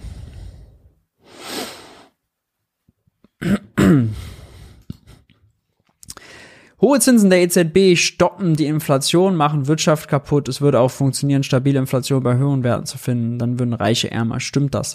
Äh, schon die erste Prämisse würde ich nicht mitgehen, denn hohe Zinsen der EZB machen die Wirtschaft kaputt. Aber wenn die Preise ja nicht davon kommen, dass die Wirtschaft vorher geboomt hat und das alles so toll lief und die Löhne stark gestiegen sind, dann können da auch eine, kann das auch eine kühle Wirtschaft nicht äh, runterbringen, ja, runterfahren. Äh, wenn die Preise schockgetrieben sind, eben von Energiepreisen und Rohstoffen, und wir sehen, dass es im Angebotsschock ist, dann braucht man Lösungen für das Angebot, ja. Und zum Teil, es war Teil eins dieser Sendung, ganz zu Beginn haben wir uns ganz viele Preise angeguckt, die international gehandelt werden. Die kommen alle langsam runter. Alle noch nicht auf dem Niveau, wo sie früher waren. Das heißt, das Leben wird teurer bleiben, aber der Schock ja, und der Schmerz, der verschwindet, der wird weniger. Und die Zinserhöhungen der EZB haben dazu noch nichts beigetragen. Sie sagen ja selber, es dauert anderthalb bis zwei Jahre, bis sie voll wirken. Na, die Kollateralschäden wirken natürlich eher, wie wir jetzt bei der Finanzmarkt, äh, bei der Silicon Valley Bank zum Beispiel sehen.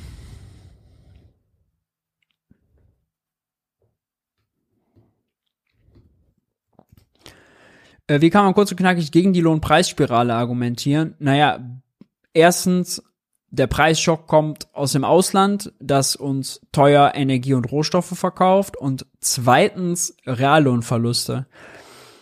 Ja, äh, fette Reallohnverluste. Letztes Jahr ja, was war es, vier Prozent oder was? Ähm, heißt, die Preise sind stärker gestiegen als die Löhne. Also können die Löhne wahrlich nicht die Preise getrieben haben.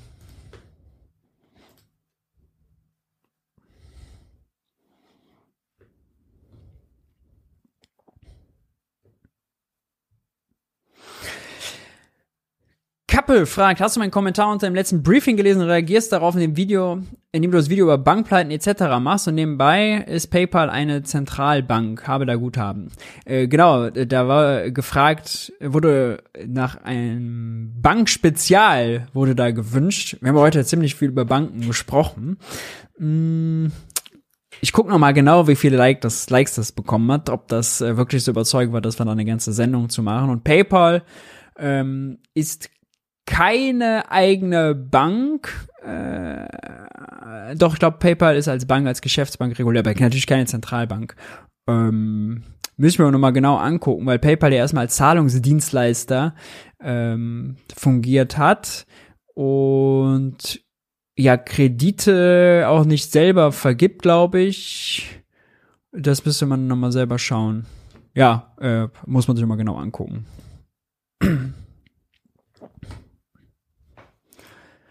Was sagst du zur Schweiz-Bankenkrise? Ehrlich gesagt, verstehe ich noch nicht ganz. Kannst du das nochmal so sachlich erklären? Ja, also, mh, mm, dies, die Credit Suisse ist eine Zockerbank. Das ist wirklich, also, äh, Casino und Missmanagement. Die hatte schon ganz viele Skandale am Hals, ganz viele Strafzahlungen. Die hat jetzt ähm, zwei, drei Jahre hintereinander richtig miese gemacht.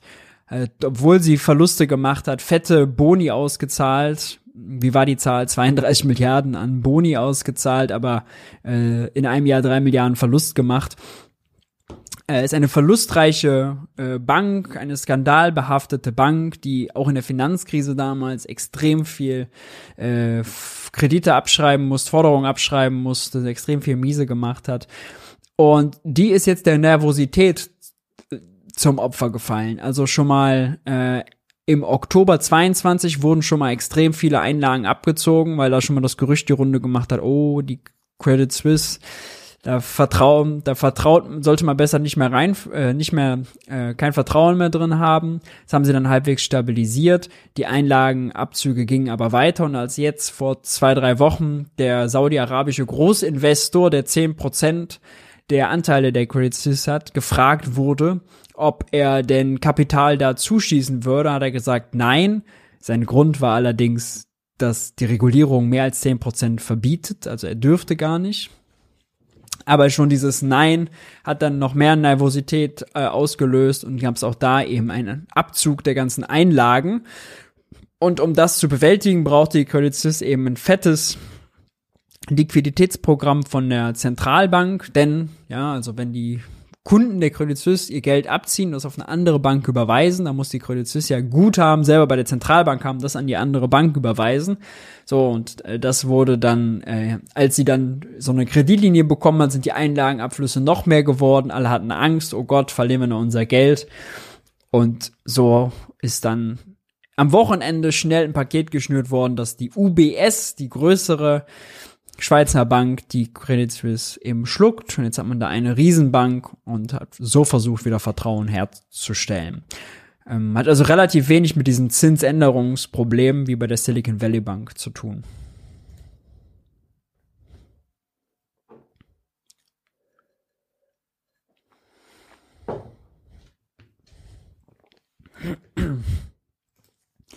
Was genau sollte die EZB machen? Zinsen runter auf Null. Ja, ich wäre dafür schon dafür gewesen, die einfach stabil dazulassen, wo sie waren, weil man eben sagen muss, keine klassische typische Inflation, sondern eben ein Energiepreisschock. Und da ist das die klügere Antwort da drauf. Robert Habeck kann mit LNG-Terminals, äh, Finanzminister Lindner kann mit Preisbremsen und Hubertus Heil kann mit äh, Kurzarbeit und Mindestlohn und so weiter viel mehr mit dem Preis, am Preisniveau machen und am Angebotsschock als die Zentralbank. Zumal wir auch nur eine Zentralbank für 20 Länder haben, weil wir uns einen Euro teilen. Und das natürlich auch jedes Land unterschiedlich von diesem Preisschock betroffen war. Deutschland war viel, viel abhängiger vom Gas. Der Zins ist aber in Spanien und Deutschland gleich. Ja, also auch da ist es schon kein vernünftiges, äh, zielgenaues Instrument. Auch die äh, Inflation in den USA ist von Pandemie und Energie getrieben. Äh, also die paar äh, hundert US-Dollar, die an Stimulus-Checks da ausgezahlt wurden, haben jetzt die USA nicht äh, in äh, überkochende Wirtschaft äh, gebracht. Die USA hat aber leider keine Kurzarbeit gehabt. Das heißt, da wurden auf einmal während der Pandemie 30 Millionen Menschen arbeitslos äh, und mussten danach sich einen neuen Job suchen. Heißt, Kapazitäten krass weg. Ähm, als die Wirtschaft dann wieder angezogen hat, sind die ganzen äh, Menschen wieder zurück in ihre Jobs oder in andere Jobs. Das dauert alles eine Zeit, neu einarbeiten, neuer Job, Kapazität also eingeschränkt. Auch da äh, hat die USA mit äh, hohen Ölpreisen äh, selbst zu kämpfen gehabt. Mh, insgesamt mit hohen Energiepreisen, Gas allerdings nicht so sehr wie wir. Und auch das erklärt einen Großteil der Inflationsrate in den USA, die außerdem auch schon längst wieder rückläufig ist und jetzt äh, zuletzt auf Richtung 5% unterwegs war.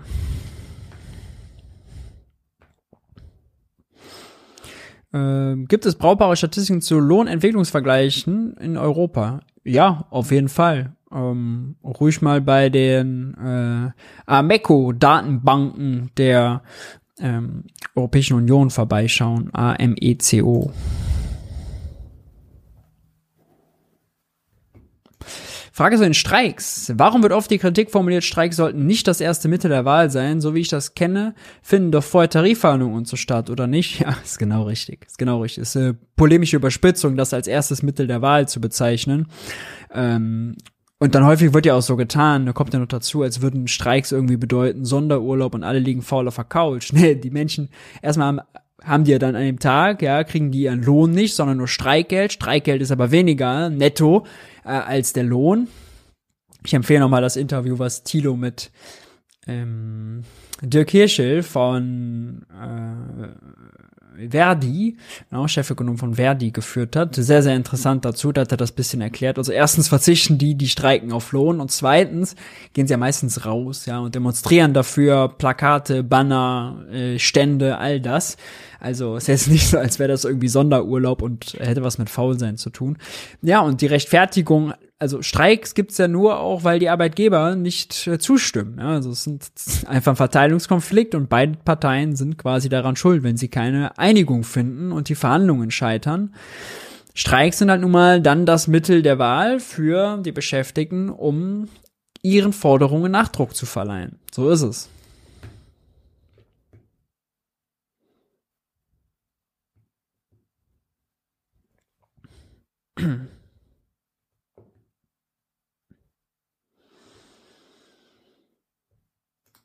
Kannst du mal ein Buch empfehlen, welches erklärt, wo das Geld der Staaten herkommt? Äh, hier, da habe ich mein eigenes geschrieben, das steht da hinten im Schrank. Mythos Geldknappheit heißt das. Äh, ansonsten kann ich sehr die Texte der Zentralbanken selber dazu empfehlen, äh, wie Banken und Staaten Geld schöpfen. Mm. Ich verlinke auch mal einen Artikel, Artikel ähm, unter dem Video später. Das ist dann die Kurzversion.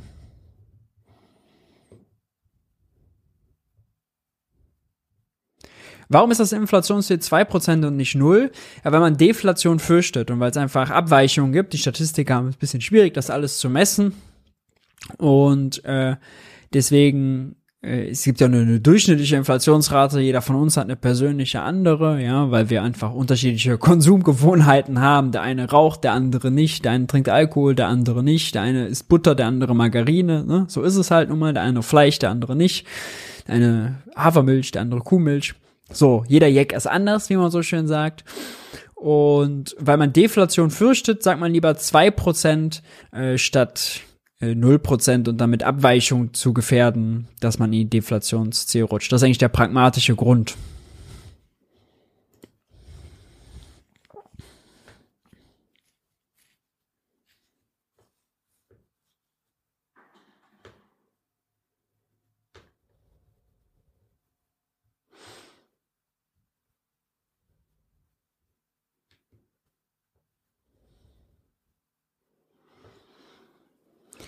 So. Eine letzte machen wir noch. Oh, eine von weiter unten.